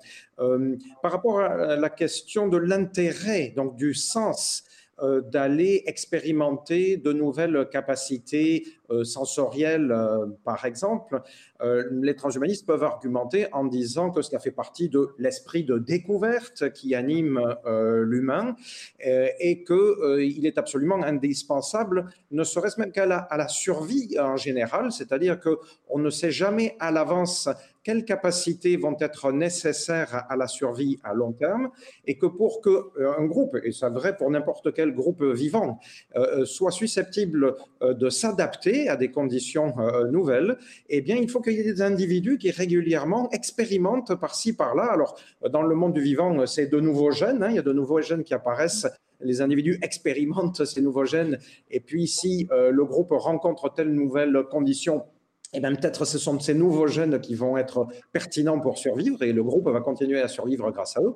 Et pour les humains, et eh bien ça peut être des, des uluberlus, hein, en général, qui font des expérimentations dans les marges et euh, qui vont apporter euh, des solutions qui tout d'un coup vont se retrouver euh, salvatrices pour l'ensemble d'une communauté. Et c'est ce qui pousse par exemple la recherche fondamentale. On ne demande pas, normalement on ne devrait pas demander aux scientifiques, aux chercheurs d'expliquer toujours pourquoi est-ce qu'ils font telle expérimentation. Leur expérimentation euh, sont souvent gratuites euh, et euh, donc on se rend compte, on, invente a posteriori souvent les raisons pour lesquelles on va utiliser telle ou telle technologie.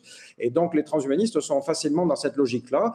Il y a des gens aujourd'hui qui testent en effet dans le cadre du body hacking des, implants magnétiques glissés sous la peau ou greffés sur le thorax pour réagir par exemple à ce qui se passe quand on est dans le champ magnétique aligné avec le, pôle Nord, ça sert à rien a priori, mais ils, expliquent que voilà, ils vivent une expérience particulière, originale, et que ça pourrait servir à quelque chose.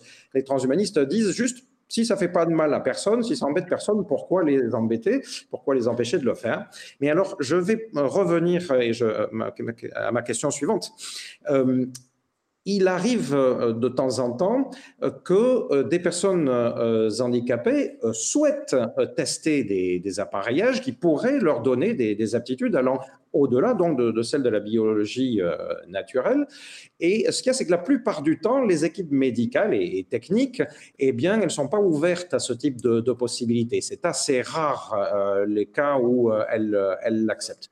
Et les, les conséquences, c'est que parfois certaines personnes peuvent du coup faire leurs expérimentations en dehors de tout cadre médical, en dehors de tout accompagnement, et donc du coup prendre des risques bien plus importants. Euh, donc, euh, la, question, c'est comment est-ce que vous, pensez que, euh, quelles, peuvent être les bonnes pratiques Est-ce que le, corps médical, les équipes techniques devraient plutôt rester strictement dans leur cadre, dans leur conception thérapeutique, ce ne se préoccupant que d'un retour à une fonctionnalité considérée comme normale, ou bien est-ce que, euh, et ça, concerne, je pense particulièrement euh, des personnes en situation de, handicap, parce que bien souvent, ce sont elles qui se retrouvent les premières euh, à utiliser une technologie. donc, est-ce que, au contraire, le corps médical et les techniciens devraient les accompagner euh, quand elle, s'aventure en direction de certaines améliorations ou, augmentations de type transhumaniste? Personnellement, je, je fais part tout à l'heure de, de, mon scepticisme sur cette capacité, sur l'impact positif que pourrait avoir euh, le fait de euh, capter des ultrasons, tout ça, du fait de cet équilibre, du rôle d'équilibriste du cerveau que j'ai évoqué tout à l'heure. Mais ceci dit, je comprends bien, j'entends bien les messages qu'on est ici en terrain un peu inconnu. On est en fait dans une situation où il y a des aventuriers de soi, de l'humain, qui essayent d'explorer un champ qui n'a jamais été vraiment exploré auparavant, c'est soi-même. Donc, je ne peux pas vraiment répondre par rapport à ça. Je laisse les experts euh, comme Vincent répondre à ce sujet Oh là, alors, je ne suis pas du tout expert pour donner des conseils au corps médical sur ce qu'il devrait faire ou pas. Je pense qu'il n'accepterait pas trop que des non-médecins leur disent écoutez, vous devez, vous devez faire ci ou ça. Je crois qu'ils sont assez. Euh, ils sont souvent. Euh, bon, quand on connaît un peu le corps médical, ils, sont, ils ont une très grande, on va dire. Euh, on va dire, préfèrent un petit peu, on va dire, décider par eux-mêmes. Hein. Donc, c'est quand même voilà, très difficile. Non, euh, pour ce qui est de, euh, effectivement, enfin, je veux dire, euh, il n'y a certainement pas de politique publique aujourd'hui qui soit dans aucun programme que j'ai vu de, de candidats à la présidentielle d'ouvrir les possibilités médicales avec des parce que ça veut dire que ça serait sur des budgets de la, communauté. Hein. Si si si on décide que comment les les médecins pourrait avoir comme but également d'aller dans le sens des augmentations. Hein. C'est une décision qui, qui n'est pas une décision individuelle où on voit mal un hôpital dire euh, chez nous on augmente gratis. Enfin, euh, enfin, vous voyez ce que je veux dire. C'est vraiment certainement une décision de nature politique là pour le coup. Et donc euh, il faut à un moment donné comment avoir effectivement cette idée. Alors je crois qu'on en est loin hein, au niveau des. On peut on peut l'être dans le on va dire dans le bricolage de certaines expérimentations euh, on va dire plus ou moins euh, euh, avec bon par exemple il y a des médecins, un médecin en Italie un médecin en Italie qui s'était rendu célèbre parce qu'il voulait greffer la première tête humaine et donc on va dire il y a quelques aventuriers comme ça des pionniers scientifiques et des médecins qui tentent des choses nouvelles hein, mais ça reste quand même très très isolé aujourd'hui et donc si la question c'est de savoir est-ce que ça pourrait être encouragé par la communauté? Moi je ne vois pas euh, le, problème que ça pourrait poser. Le, problème concret, c'est que je pense que euh, ça va être difficile de dégager des lignes budgétaires là-dessus parce que beaucoup de gens n'en verront pas euh, forcément la nécessité. Donc, je comprends très bien la notion d'exploration de la nature humaine et dire effectivement, hein, moi, moi je voyais, moi je, quand je dis que je vois le transhumanisme plutôt comme une, une amélioration générale de la vie humaine, je suis conscient que ça ne limite pas les possibilités de, de, découverte, hein, notamment par exemple pour l'expérimentation dont, dont, Marc parlait de pouvoir, je sais pas, s'aligner sur le pôle nord magnétique. Ça peut, on peut imaginer qu'un par exemple, ça pourrait, comme les pigeons voyageurs, hein, nous permettre de nous déplacer avec un GPS interne un jour. Là, ça serait une vraie amélioration. Et puis, et puis là, là voilà. Donc, euh, effectivement, on va dire le euh, l'expérimentation de soi-même ouvre des possibles dont on n'a pas forcément l'idée au départ. On part en terre inconnue, on voit ce qui se passe, et si les gens sont on va dire, euh, voilà, si les gens sont partisans de cette, cette initiative, c'est c'est quelque chose effectivement que, donc, en tant que transhumaniste, on, ne peut qu'être a priori d'accord et dans, dans, la mesure où les individus sont majeurs et responsables et qu'ils veulent se lancer dans l'aventure, c'est c'est formidable. Hein. C'est comme Colomb qui part découvrir l'Amérique. Maintenant, euh, aujourd'hui, euh, c'est quand même, euh, on en est assez loin, me semble-t-il, au niveau des, des pratiques institutionnelles hospitalières. Est-ce que dans les autres pays, vous avez connaissance d'autres pays où il y a des lignes budgétaires qui sont prévues pour ça? Alors, je, je, vais répondre différemment en rappelant qu'en France, en fait, il y a des pratiques qui, d'ores et déjà, peuvent être considérées comme ressemblant à ça. Je vais donner très vite deux, exemples. Euh, d'une part, le Comité consultatif national d'éthique, il y a déjà de ça plusieurs euh, années, euh, a remis un, rapport, par exemple, sur un type d'amélioration différente, sur ce qu'ils ont appelé eux-mêmes, en français ils étaient les premiers à appeler ça comme ça peut-être, la neuroamélioration. Euh, donc là, il ne s'agissait pas de pratiques recherchant une amélioration euh, sensorielle, euh, mais notamment de prendre en compte le fait qu'il y a des personnes qui utilisent des substances médicamenteuses pour être précis, des molécules comme la ritaline ou le modafinil, pour aller rechercher des effets, des capacités de, concentration, de mémorisation, d'éveil plus importantes. Et euh, donc, il constatait que cela concernait des, milliers et des milliers de personnes euh, déjà en, France, encore beaucoup plus aux, États-Unis. Euh, il faut multiplier par un facteur 10 pour voir l'utilisation aux États-Unis. Mais en France, ça devient quand même de plus en plus important. Et il constatait que ça pouvait aussi provoquer des, cas de, risque, c'est-à-dire de, personnes qui utilisaient ces médicaments à mauvais escient, en consommant trop, par exemple. Et donc, dans leur rapport, dans leurs recommandations au gouvernement, et bien, il est indiqué qu'il faudrait mieux former euh, le, corps médical, euh, le, préparer à accompagner euh, ce type de pratiques qui, pour l'instant, se font en dehors de tout contrôle. Ce rapport, je crois, est de 2013 et à ma connaissance, il n'a toujours été suivi absolument d'aucun effet. Mais je pense important donc d'avoir en tête que le, CCNE s'est saisi de cette question et que c'est ce type de recommandation-là Euh, qu'il a euh, rendu. Hein, donc, en invitant le, corps médical à travers l'action de l'État, donc à, prendre en compte ce type de pratique et même à, à l'accompagner. Donc, à commencer à faire une espèce de changement euh, de paradigme, c'est-à-dire en prenant en compte des pratiques qui ne relèvent pas de la thérapie. Et deuxième exemple, pour aller vers quelque chose de plus concret, il y a un autre type euh, d'amélioration qui se pratique, euh, je vais passer à un exemple euh, de, personnes dites handicapées d'un type différent, qui sont les personnes qui ont été amputées d'un membre. Les exemples les plus évidents pour moi sont plutôt ceux qui, les personnes qui ont perdu un membre supérieur, le bras. on a des exemples précis de personnes qui aujourd'hui peuvent être équipés d'une prothèse, mais qui peut être reliée au corps, soit par euh, des capteurs au niveau musculaire, mais aujourd'hui même directement reliés au cerveau, euh, et qui permettent des gestes, des fonctions qui ne sont pas les fonctions dites naturelles. Vous prenez l'exemple euh, d'un poignet qui peut tourner de manière indéfinie sur lui-même. Naturellement, un poignet peut tourner à peu près à 180 degrés maximum. Avec euh, ce type de prothèse, il y a beaucoup d'inconvénients, bien sûr. Euh, la prothèse ne sent, pour l'instant, en tout cas, elle n'est pas tactile, elle, ne sent pas, euh, elle est lourde, il faut l'enlever, la, remettre tous les soirs et tous les matins, etc. Il y a quantité de, de problèmes.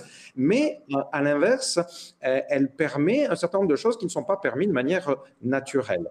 Et si elle est portée tous les jours et si elle est connectée directement au cerveau, eh bien, on peut imaginer qu'elle commence à être intégrée, elle transforme le cerveau. Euh, donc, euh, on commence à avoir une transformation d'une partie de la biologie de la personne. C'est intéressant de voir qu'il y a 15 ans de ça, les prothèses en question, euh, on les fabriquait volontairement, les équipes techniques les fabriquaient avec des poignées qui se bloquaient à 180 degrés dans la perspective de reproduire seulement la fonction naturelle. Et puis tout d'un coup, ça, ça, a commencé par une équipe autrichienne, je me rappelle bien, il y a une dizaine d'années, on a commencé à voir apparaître des prothèses avec une rotation de poignée infinie. Il y a eu zéro débat éthique sur cette question-là. C'est des gens, des équipes techniques et des médecins dans leur coin qui ont décidé de faire ça. Et aujourd'hui, la majorité des prothèses qui sont euh, proposées sur le marché, elles ont ce poignet qui peut tourner de manière indéfinie. Euh, donc, à partir de ces euh, constats, si vous voulez, voilà, ça repose la, question de ce qui peut être fait ou pas fait, prise en charge ou pas par euh, la euh, communauté euh, nationale. et donc, on voit ici deux exemples contraires. Hein. Un exemple où, par exemple, les bioéthiciens poussent à intégrer l'amélioration et puis c'est le politique qui bloque et de l'autre côté, un cas dans lequel, euh, eh bien, sans débat, euh, la chose a été intégrée et euh, déjà la sécurité sociale peut prendre en compte des parts importantes de la réalisation de, des prix de, ces prothèses. Donc voilà, il me semble qu'il y, a des cas plus immédiats et à partir de là, la, la question c'est est-ce que on doit aller dans cette direction-là, en prendre de, plus en plus, donc euh, prendre de plus en plus compte de, ces possibilités, ou est-ce qu'il vaut mieux euh, freiner en, craignant euh, que ça, produise je ne sais quelle, quelle, dérive. Les transhumanistes sont évidemment favorables à ce que, encore une fois, on élargisse la, possibilité de, des choix. Donc voilà, qu'est-ce que, qu'est-ce que vous pensez de, de ces possibilités d'évolution? Ces possibilités sont intéressantes à expérimenter elles sont aussi intéressantes pour la personne, comment elle les vit, si elle prend ça comme étant un avantage euh, évident dans son quotidien, très bien pour elle. Après, je ne suis pas sûre que euh, le système social, genre sécurité sociale et tout ça, suive ce mouvement euh, avec une, logique de grande ampleur, de masse. Parce que je pense qu'ils viseront plutôt, peut-être, je me trompe peut-être, je ne sais pas, c'est des débats à avoir. C'est euh, peut-être qu'ils voudront se limiter juste à la logique de réparation et non pas aller au-delà de la réparation. Je ne sais pas, ça, ça peut être un débat très intéressant à ce sujet. Alors, en fait, c'est intéressant parce que dans la loi, donc apparemment, ce que tu dis, Marc, c'est que la possibilité existe de ces améliorations. Enfin, le, le, le, CCNE l'a pris en compte mais en fait, ça n'a pas encore été, euh, été implémenté, on va dire, dans la vie réelle. Si au moins déjà la possibilité théorique existe, ça veut dire que ça ménage des possibilités. Quelqu'un pourrait arguer du fait qu'il y a cette possibilité et puis euh, le demander pour soi-même, effectivement, pourquoi pas. Euh, très souvent, effectivement, la logique médicale, elle est sur la réparation, c'est-à-dire que on veut remettre des capacités, par exemple, qui ont été perdues, ou, et l'idée de l'augmentation, elle est quand même très peu présente dans la, on va dire, dans euh, l'éthique générale du corps médical euh, quand il, traite de ces questions. Hein, c'est euh, effectivement la plupart du temps l'idée, c'est que ce que l'on peut constater, à part quelques expérimentations comme ça un petit peu, on va dire à la marge, hein, c'est qu'effectivement il y a l'idée, si on remet des capacités déficientes et que effectivement euh, le fait que depuis peu il y a eu cette idée de, on ne revient pas juste à la norme, mais on voit par exemple qu'on peut effectivement euh, aller plus loin et, euh, euh, proposer des, poignets qui, qui tournent au-delà des capacités humaines normales, c'est sûr que c'est quelque chose qui, qui en soi ouvre les possibilités et change la doctrine en quelque sorte générale de, de, de, la médecine. du point de vue transhumaniste, il me semble que la plupart des transhumanistes sont plutôt partisans de ce qu'on pourrait appeler l'éthique minimale, hein, c'est-à-dire que tant que moi, en tant qu'être humain, je ne, je décide de faire quelque chose dont je pense que c'est bien pour moi, euh, il n'y a pas de loi générale qui devrait euh, m'en empêcher.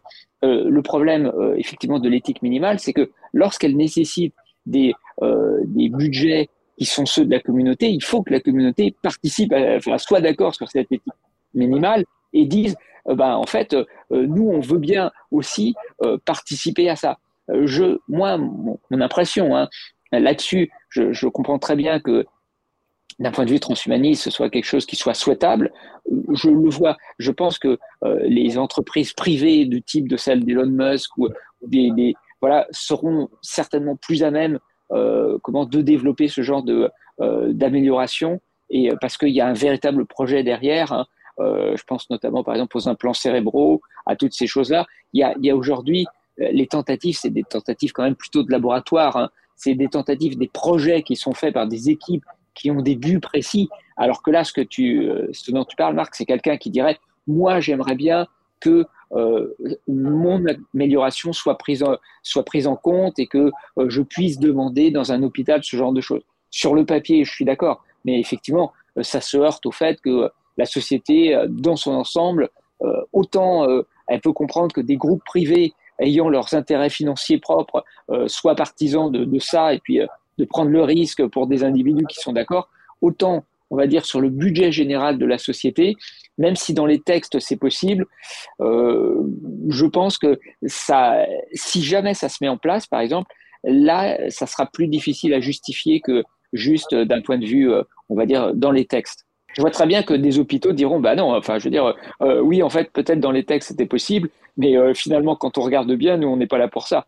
Et je pense que c'est ça qui se passera, c'est-à-dire que euh, les hôpitaux diront, euh, euh, voilà, à part que effectivement, les gens qui tentent des trucs, c'est sur leur, leur volonté propre et parce qu'ils ont un projet général. Mais dire, moi, moi, je voudrais que, et donc je vais à l'hôpital pour ça, et, et, par exemple, ça doit être pris en compte et pris en charge d'une manière ou d'une autre. Ça sera pris en charge par la société, hein, à moins que ce soit un millionnaire qui décide de payer l'hôpital pour cette opération. je veux dire, ça sera forcément pris, pris à la collectivité. Et là, là, je pense que pour l'instant, en tous les cas, on est dans une période où euh, de l'histoire de l'humanité où c'est pas encore dans les mœurs. Il y aurait une comparaison à faire avec la chirurgie esthétique, par exemple. C'est quelque chose qui euh, quelqu'un peut décider de se refaire euh, de manière assez, assez euh, poussée, quoi. Je veux dire, on peut vraiment euh, se sculpter la tête euh, de, toutes les formes possibles. Et bon, alors c'est évidemment, je pense pas pris en, charge par la Sécu, donc j'imagine que peut-être qu'il pourrait exister des centres d'augmentation qui émergent où des gens pourraient proposer des services d'augmentation visuelle, auditive ou, physique. Alors après, je, je pense qu'effectivement, il, il y a des limites. Il faudra voir le jour où une personne décide volontairement de se faire amputer, par exemple, pour euh, souhaiter euh, une prothèse bio, euh, biomécatronique, ça, posera évidemment beaucoup plus de, questions éthiques. Oui, c'est plus dans le cadre des cliniques privées, par exemple, qu'on peut imaginer ça, hein, comme pour la chirurgie esthétique, où effectivement, les, je crois que la chirurgie de réparation, par exemple, quand il y a eu un accident, est, est pris en charge d'une certaine manière par la collectivité, parce qu'effectivement, on considère que, par exemple, il peut y avoir une nécessité euh, euh, dans la vie quotidienne de l'individu. Et donc là, là, il y a, par exemple, comme l'implant cochléaire. L'implant cochléaire, ça coûte très cher et il est pris en charge par la communauté. Parce que si les familles devaient le payer, c'est des dizaines de milliers d'euros. Donc, et, donc, du coup, comme on considère qu'il y a cette notion de remise à la norme, et, et donc ça, la communauté est d'accord là-dessus, de payer même des sommes très importantes là-dessus, mais il est clair que pour ce qui est en quelque sorte du projet personnel comme pour la chirurgie esthétique, c'est en général des gens qui payent dans des cliniques privées, et là, c'est pas pris en charge ou vraiment à minima par la société. Il, importe dans cette problématique-là de ne pas avoir simplement une démarche euh, euh, limitée à l'opération en tant que telle. Il y a aussi toutes les conséquences euh, en termes financiers qui, qui en découlent. Si par exemple, il y a des effets secondaires qui mettent la personne en situation de handicap, ça va impacter un coût social au niveau de la compensation. Donc, c'est vraiment l'opération en elle-même, mais toutes les conséquences euh, économiques qui en découlent pour la personne et pour la société. Est-ce que si, par exemple, suite à cette opération, une personne devient handicapée, est-ce que la société acceptera de financer euh, les prestations euh, liées au handicap? Et oui, parce que je reprends l'exemple de l'implant, il n'y a pas seulement l'implant, il y a toute la rééducation qui va avec et qui est aussi payée par la société. Donc, euh, c'est pas euh, l'objet technologique que l'on implante, c'est une chose, mais il y a tout le suivi après qui est une charge qui peut être à des années et des années par la société. Et donc là, on imagine que effectivement un individu puisse en quelque sorte, par sa volonté propre, le financer s'il en a les moyens. Mais euh, on va dire que à part aujourd'hui, la limite c'est la remise à la norme quand c'est la remise à la norme, la société accepte de payer et voir des sommes considérables. Hein. Encore une fois, l'exemple de l'implant, c'est des sommes très importantes parce que la rééducation, elle va durer des dizaines d'années. Donc c'est vraiment un budget conséquent que la société accepte de payer. Et on voit bien que la limite là, pour euh, effectivement, c'est là qu'il faudrait un parti transhumaniste qui propose ça et qu'il y ait des, on va dire, des propositions de loi allant dans ce sens. Parce que là, là, c'est vraiment pas le cas aujourd'hui, parce que les gens ne voient pas la nécessité d'aller dans cette direction à la charge de la société. Il y a tout un ensemble de pratiques euh, individuelles dans lesquelles des personnes choisissent de se mettre en situation euh, de risque. Euh, sans rien demander d'ailleurs à la société, et pour laquelle la société, la collectivité choisit d'intervenir et de prendre collectivement en charge les conséquences. Si vous partez faire une course en montagne euh, en, plein hiver, euh, vous montez les Grandes Jorasses, l'exploit vient d'être réédité il y a quelques semaines par un alpiniste français, ou si vous partez dans les mers du Sud en solitaire euh, sur votre coque de noix et qu'il vous arrive un accident, eh bien dans les deux cas, la législation nationale ou internationale, le droit de la mer euh, dans le second cas, euh, va faire en sorte de vous porter secours. Et ça va coûter des millions, ça coûte très cher, encore plus cher de détourner des cargos dans des mers lointaines que d'envoyer des hélicoptères au sommet des montagnes. Et dans les deux cas, vous n'allez payer quasiment rien. Et, euh, et, on ne va pas vous condamner à quoi que ce soit euh, à cause des risques insensés euh, que vous avez pris. Alors, on peut rediscuter des raisons pour lesquelles nos collectivités, quasiment celles du monde entier, sur le droit de la mer, tout le monde s'est mis d'accord depuis longtemps, et sur le droit de la montagne, en fait, c'est un petit peu vrai partout aussi. Vous pouvez faire ça, je veux dire, dans les Andes, dans l'Himalaya, il va se passer la même chose. C'est pas si évident que ça que la société n'accepte pas de prendre en charge les risques. Alors, on peut rentrer encore dans les différentes raisons, mais je pense qu'une des raisons, euh, bon, il y a une des raisons humanitaires, euh, tout simplement. On n'abandonne pas un humain, dans quelle que soit sa, situation et les éléments, les raisons qui l'ont amené à se mettre dans une situation de, danger. Euh, mais il y a également, je pense, d'autres éléments. Pour ce qui nous concerne, ça peut relever, un peu comme je le disais tout à l'heure, de la prévention. C'est-à-dire que au lieu de laisser une personne expérimentée à la sauvage quelque chose qui va finir par lui causer du tort, eh bien, euh, la collectivité régulièrement essaie d'encadrer ou elle essaie d'accompagner, elle s'adapte aux nouvelles euh, pratiques. Euh, on se rend compte que telle nouvelle pratique commence à être problématique, dangereuse, tant que ça reste complètement individuel. Bon, ok, on intervient après coup, mais souvent au bout d'un certain temps, eh bien, la collectivité se saisit du, problème et décide de mettre des sous pour accompagner la nouvelle pratique. Donc, avec euh, l'histoire de la neuroamélioration et euh, donc de l'usage de ces euh, médicaments de manière détournée, c'est dans ce sens-là que pencher le comité consultatif national d'éthique. Au, passage, le comité, le CCNE, il ne vote pas des lois, hein, euh, c'est un comité consultatif. Les gouvernements successifs se saisissent de ces avis ou pas, c'est tout. Euh, et, donc, euh, simplement, le comité signale aux autorités gouvernementales qu'il y a une pratique qui est en train de se développer, qu'elle commence à être problématique, elle, elle commence à concerner quand même des milliers et des milliers de personnes et donc il pourrait être judicieux que la collectivité s'en saisisse à des fins euh, euh, préventives. Vous voyez, c'est de manière proche en proche comme ça qu'on peut glisser d'un usage qui se veut au départ thérapeutique, un médicament, vers un, usage qui serait mélioratif, donc la, recherche d'une meilleure capacité, par exemple, de concentration ou d'apprentissage, comme je, le disais.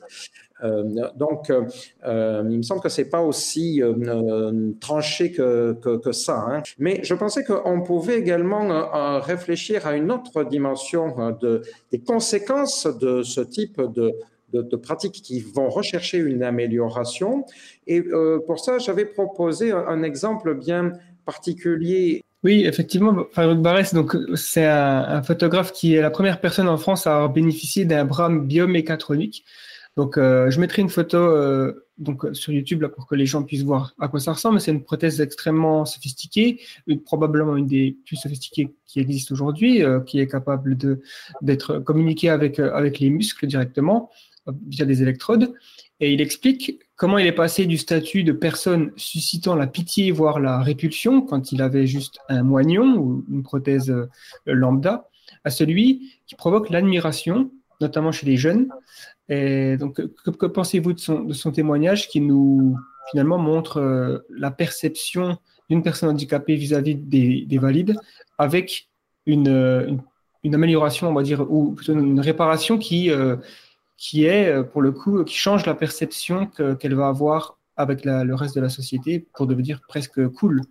Ce qui est important quand on présente les arguments, c'est de bien montrer à la fois ce qui marche, les conditions pour lesquelles ça marche, et puis ce qui ne marche pas et pourquoi ça ne marche pas.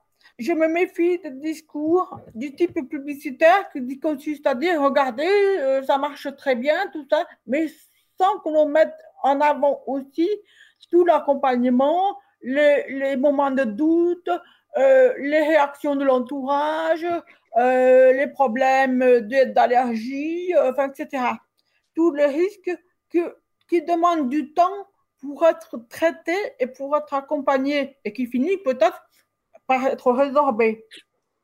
Et donc, je pense que pour valoriser vraiment euh, ces, situations de, de, réussite, il est important de mettre aussi tout le processus par lequel cette réussite a été rendue possible. Euh, oui, je, vois bien qu'effectivement, euh, comment euh, Karen a tout à fait raison. C'est un peu un côté un peu publicitaire là quand on voit, c'est l'inversion du, du, regard, quoi. C'est-à-dire que voilà, le, ce qui était l'objet de, de, compassion devient objet d'admiration. Donc les, effectivement, bah, c'est un petit peu ce qu'on a vu avec Pistorius, par exemple. Bah, c'est l'exemple classique hein, de, de, du handicapé qui devient au contraire champion, et donc là, le, le regard change du tout au tout moi, je pense que euh, ça, ça, peut donner une image positive et, euh, et euh, on va dire populariser, répandre dans la population les idées, les idées transhumanistes.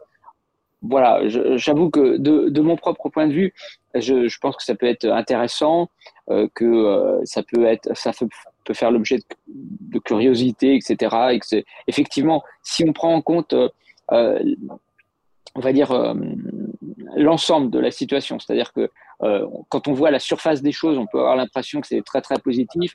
Et puis euh, les, choses sont souvent en profondeur plus compliquées que ça. Euh, et donc voilà, je pense que il y a, y, a, ce côté que les gens aujourd'hui hein, sont de plus en plus sceptiques sur ce qu'on leur présente, en se disant bon euh, voilà, on nous montre ça, mais en fait, euh, derrière, euh, est-ce que ça marche si bien que ça, etc.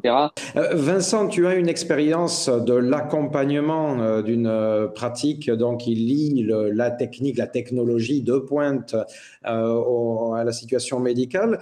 Est-ce que tu dirais ou non que on, peut, comme ça, avec de, manière individualisée, donc dans le cas par cas, trouver des, des modes d'accompagnement qui permettent aux personnes, qui permettraient aux personnes d'expérimenter dans de bonnes conditions, quelque chose qui relèverait de l'amélioration. Euh, je sais pas, si, ta, fille, à l'âge de 18 ans ou 17 ans et demi, euh, euh, te dit Tiens, papa, euh, j'aimerais bien tester mon implant, faire joujou avec mon implant cochléaire pour aller découvrir autre chose. Est-ce que tu serais prêt à, l'accompagner dans ces expérimentations? Ou eh bien, est-ce que tu dirais Mais ça va pas, ma fille, tu vas courir des risques euh, inconséquents, tu sais pas du tout où est-ce que tu vas aller, tant que tu n'auras pas tes 18 ans révolus, en tout cas avec moi, hors de question. Là, là-dessus, j'avoue que j'y ai pas trop réfléchi parce que, bon, alors, euh, pour, pour ce qui est de, alors on parlait de l'accompagnement hein, des euh, euh des comment des personnes en situation de handicap. là, moi, évidemment, par la, situation de ma fille, je suis bien placé pour voir qu'il y a différentes, il y a vraiment un, spectre de réussite et, et, de réussite plus ou moins, on va dire spectaculaires, qui sont, ne serait-ce que, alors sans parler d'amélioration là pour le coup, mais de réhabilitation euh, par exemple, un, exemple très simple. Alors c'est pas le cas de ma fille euh, malheureusement. Elle, euh, son cas est un peu plus compliqué parce que comme c'était un virus, on pense que les capacités cognitives ont été également touchées. C'est pas seulement la, le, on va dire le, nerf auditif, mais c'est aussi les capacités cognitives. Et donc du coup, ça fait que ces, apprentissages à elle sont, plus compliqués. Et donc on n'en est pas à l'étape de se poser la question de savoir euh, si elle va être augmentée ou pas. Pour l'instant, on est plutôt l'étape de la réhabilitation de, de, de, de capacité. Euh, non, par contre, moi j'ai vu effectivement des, des, enfants qui étaient euh, bien implantés, par exemple, et qui avaient, eu, par exemple, une enfant qui était bien implantée très jeune à la naissance et qui est aujourd'hui bilingue anglais, français, mais alors véritablement à voilà à, s'y méprendre. Enfin voilà, bilingue bien meilleur que, que les que, enfin vrai bilingue quoi, comme comme n'importe quel entendant. Et c'est ça, c'est assez impressionnant. Alors que sinon, elle serait sourde. Enfin, s'il n'y avait pas ces implants. Donc on va dire que là, les réussites, elles existent, hein, elles sont spectaculaires, etc. Mais euh, on va dire que les échecs existent aussi. Donc c'est pour ça que voilà, je, je, reste toujours un petit peu. Euh, on va dire qu'on est vraiment dans une époque de transition sur la technologie. Moi, c'est ce que je vois et je pense que toutes les personnes qui sont euh, impliquées de près dans les processus, c'est que on voit à la fois des, réussites tout à fait impressionnantes, etc. Et on voit que des cas sont plus compliqués euh, où ça met beaucoup plus de temps à se mettre en place et que l'accompagnement, effectivement, il, est, euh, il prend du temps. Alors euh, là, pour te dire, est-ce que je la laisserai jouer avec son implant pour, pour aller plus loin et découvrir des capacités, pourquoi pas? Je veux dire, ça peut, ça peut être intéressant, mais je pense que c'est pas la priorité. On va dire que voilà, si elle avait atteint ce stade où, comme l'exemple que je donnais euh, de, de, personnes euh, qui, est bilingue euh, en étant sourde de naissance, là, là, on va dire qu'il y a une possibilité de, de vraiment d'aller plus loin, éventuellement, de, de, découvrir autre chose. De, voilà. Je pense que ça serait un peu mettre la charrue avant les bœufs dans mon cas personnel que de se poser la question de d'aller plus loin, euh, alors que on va dire que euh, la réhabilitation auditive est encore euh, largement à mettre en place. On avait une question sur le cas particulier de Neil Arbison, qui est mm-hmm. enfin, britannico-catalan, hein, donc il ne voit pas les, les couleurs d'achromatopsie, mais il s'est fait équiper d'un implant. Alors c'est vraiment un implant, ça lui traverse le crâne sur la partie arrière du, du crâne. Il a une antenne, enfin c'est pas une antenne, il a une caméra qui lui pendouille au-dessus du, du crâne. Hein, qui filme euh, en permanence donc ce qui est dans son champ euh, visuel et donc qui est équipé d'un algorithme qui transforme le spectre lumineux de ce qu'il voit en mélodie parce qu'il entend très bien et donc il entend les couleurs. donc, il a accès à une, perception sensorielle sans doute unique au monde. et par exemple, à l'inverse, il lui arrive de, peindre des mélodies. C'est-à-dire qu'il aligne des couches de couleurs avec ça. On lui dit, bon, mais tel feutre, bon, ça c'est bleu, ça c'est rose, ça c'est vert. Mais lui, il pense à des mélodies, il pense à des musiques et il alterne comme ça les musiques. Pour lui, les couleurs sont des notes avec éventuellement des variations euh, euh, d'octaves, etc. Et euh, il, pense à ces mélodies et il peint. Alors, euh, il y a différentes modes de, peinture, quoi. Euh, et, donc, euh, voilà, ça va dans les deux sens. À la fois, il perçoit différemment, il perçoit en son ce que nous voyons, et il peut créer en image ce qu'il entend ou ce qu'il imagine comme son. donc, aujourd'hui, c'est une personnalité qui est assez médiatisée. Hein, et puis, en ça, il se présente comme artiste dans une démarche artistique. Et, donc, c'est un, un, cas d'amélioration par la technologie, euh, donc euh, ce qui est un handicap euh, au départ, et il nous semblait que ça pouvait être intéressant que vous vous exprimiez sur son cas particulier. Donc en ayant cherché, et c'est ça ici la particularité de cette question, la dimension artistique. Dans quelle mesure est-ce que une amélioration technologique peut permettre une expression artistique particulière à des personnes qui partent d'un handicap? Concernant euh, le cas de cet artiste, ce qui est très intéressant, c'est qu'il me fait l'effet d'être un aventurier euh, de l'art où il explore des, possibilités diverses euh, qui n'ont pas été expérimentées par le biais technologique. Alors, est-ce qu'il est handicapé? On peut dire, à mon avis, il peut être considéré comme handicapé dans la mesure où il doit faire un effort d'adaptation par rapport à un environnement du fait de ses spécificités mais il peut aussi considérer comme étant augmenté du fait de ses, capacités à transposer l'essence euh, de la vue et de l'ouïe qui dépasse le champ de la normalité ou de la réparation. Bah, enfin, la question, c'est lui, comment il se considère.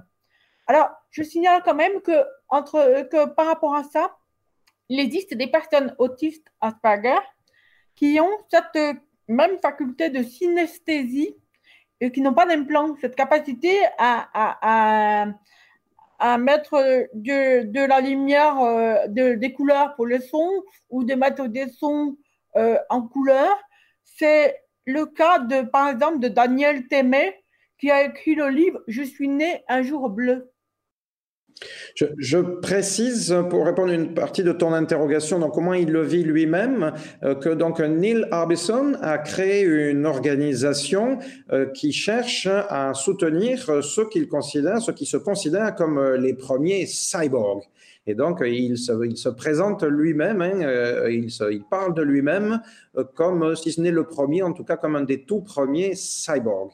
Voilà comment, enfin, une manière de dire comment est-ce qu'il le vit euh, lui-même. Et c'est une démarche évidemment tout à fait avant-gardiste. En fait, c'est une vieille ambition hein, de l'art de faire ce qu'ils appellent l'art total. Hein. C'était déjà l'ambition au 19e siècle, par exemple, des, des auteurs d'opéra qui voulaient à la fois une, une chorégraphie qui soit en accord avec la musique, qui soit euh, un art un peu complet. Et donc, euh, ça, c'est euh, l'idée de la synesthésie est quand même une idée très ancienne. C'est intéressant de voir que effectivement, elle prend des, une forme particulière avec le, recours à la technologie. Et alors là, pour le coup, effectivement, lui, c'est pour compenser un handicap qu'il va développer, on va dire, une particularité. Hein. C'est en fait, la particularité, elle vient du fait que euh, son handicap est en quelque sorte compensé bizarrement par la technologie, et donc ça produit une espèce d'effet étrange qui est, effectivement tout à fait intéressant, mais euh, dont l'ambition, on, voit très bien que euh, à terme, là, on est, euh, euh, bah, il y aura, si on, un art transhumaniste naît, ça, sera un art dont on peut penser qu'effectivement, une de ses principales euh, capacité, ça sera de mêler des choses que bah, on ne peut pas ordinairement faire parce que euh, la capacité de d'entendre, hein, c'est quand même c'est un, rêve assez ancien d'entendre les couleurs ou de ou de euh, comment transformer comment les, les, images en son. Hein, c'est quelque chose qui est on va dire un, vieux rêve de l'humanité que tout se répond un peu hein, comme dans le poème de Baudelaire là les images et les sons se répondent. Hein. Bon bah c'est vraiment ça. Qu'on peut imaginer s'il y a un art transhumaniste. Alors là, pour le coup, les gens qui ne seront pas augmentés euh, auront du mal à suivre. Hein. Ce qu'on peut se dire, c'est que parce que là, en quelque sorte, finalement, euh, c'est un art qui n'est pas, euh, on va dire, handicapé parce que il est en partie handicapé parce qu'il part d'une déficience à laquelle est remédié euh, de manière un peu étrange et donc transposé en quelque sorte. C'est une transposition du handicap, on pourrait dire c'est un handicap transposé. Mais évidemment que euh, ce qu'on voit, c'est qu'à terme, euh, l'art transhumaniste, ça sera effectivement un art de, euh, on va dire, de, mélange et, d'amélioration, de dépassement, en quelque sorte, des, en fait, des, capacités ordinaires. La question qui se posera, c'est est-ce que pour le comprendre, il faudra, certainement soi-même être augmenté? Parce que là, par exemple, on ne peut pas vraiment juger de lui, de la qualité restitutive de ce qu'il fait. Parce que il peut nous dire que il, alors nous, on va voir l'effet visuel, donc on va trouver ça beau, mais dans quelle mesure est-ce qu'il a bien restitué ce qu'il a, ce que lui-même a, euh, la, transformation qu'il y a eu, on peut pas en juger. Donc en fait, euh, quelque part, on est impressionné par le côté euh, original et, sans doute inédit de, l'opération. quant à voilà, on est peu capable nous de juger de la, qualité de sa restitution finalement. C'est vrai que ça, fait un petit peu aussi pousser la réflexion sur l'idée que il, existe certainement, enfin, les lois de la physique permettent certainement des autres façons d'exister en tant qu'espèce consciente, ne serait-ce qu'en ayant une autre configuration euh, du cerveau, donc ça pourrait être une autre espèce sur notre planète. Mais on voit déjà que le fait que nous, Homo sapiens, on, ait la capacité d'apprécier la musique par rapport à, nos cousins, les primates, on a beau leur, mettre de la musique, je ne pense pas qu'il y a grand-chose qui se passe à l'intérieur de, leurs euh, expériences subjectives. Et donc on pourrait se demander, est-ce qu'il existe des états d'émotion, des catégories nouvelles qui pourraient exister au-delà de ce que nous, on est capable d'expérimenter euh, Effectivement, entendre des couleurs, ça fait partie, je pense, de, ce genre d'exploration. et qui sait, euh, les beautés qui pourraient exister finalement euh, à travers l'univers.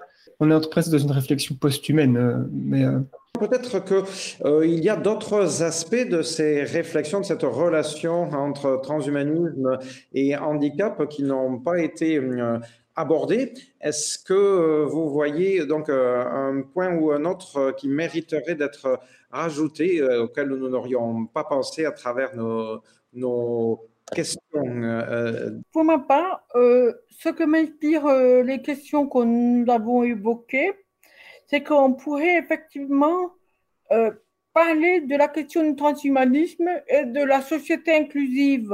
Est-ce que, par exemple, le transhumanisme peut rendre l'environnement de la personne handicapée en y accueillant Je l'ai déjà évoqué. Euh, il y a aussi, au fait, euh, à quelles conditions l'augmentation peut être rendue accessible à tous qu'ils soient handicapés, euh, tous formes de handicap ou pas handicapés, ou Et puis aussi, qu'est-ce que c'est qui permettrait de dire que le projet transhumaniste est aussi un projet inclusif ou pas pour la société? donc, c'est des questions qui sont quand même assez larges.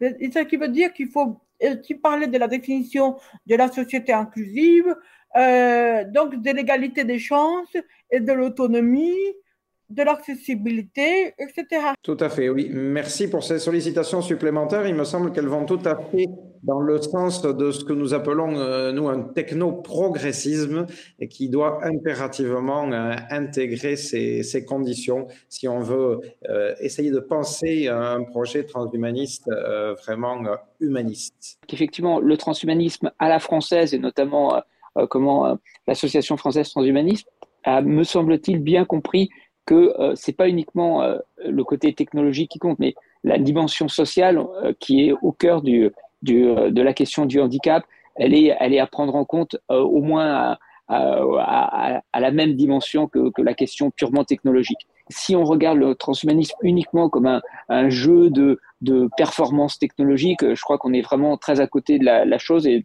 je, voilà, je, je rejoignais tout à fait la mention que tu faisais du fait que ça va dans la, en tout cas notre compréhension, je pense, peut-être avec un, aspect particulier en France, de, voir ça plutôt comme ça, euh, de pair avec la question sociale.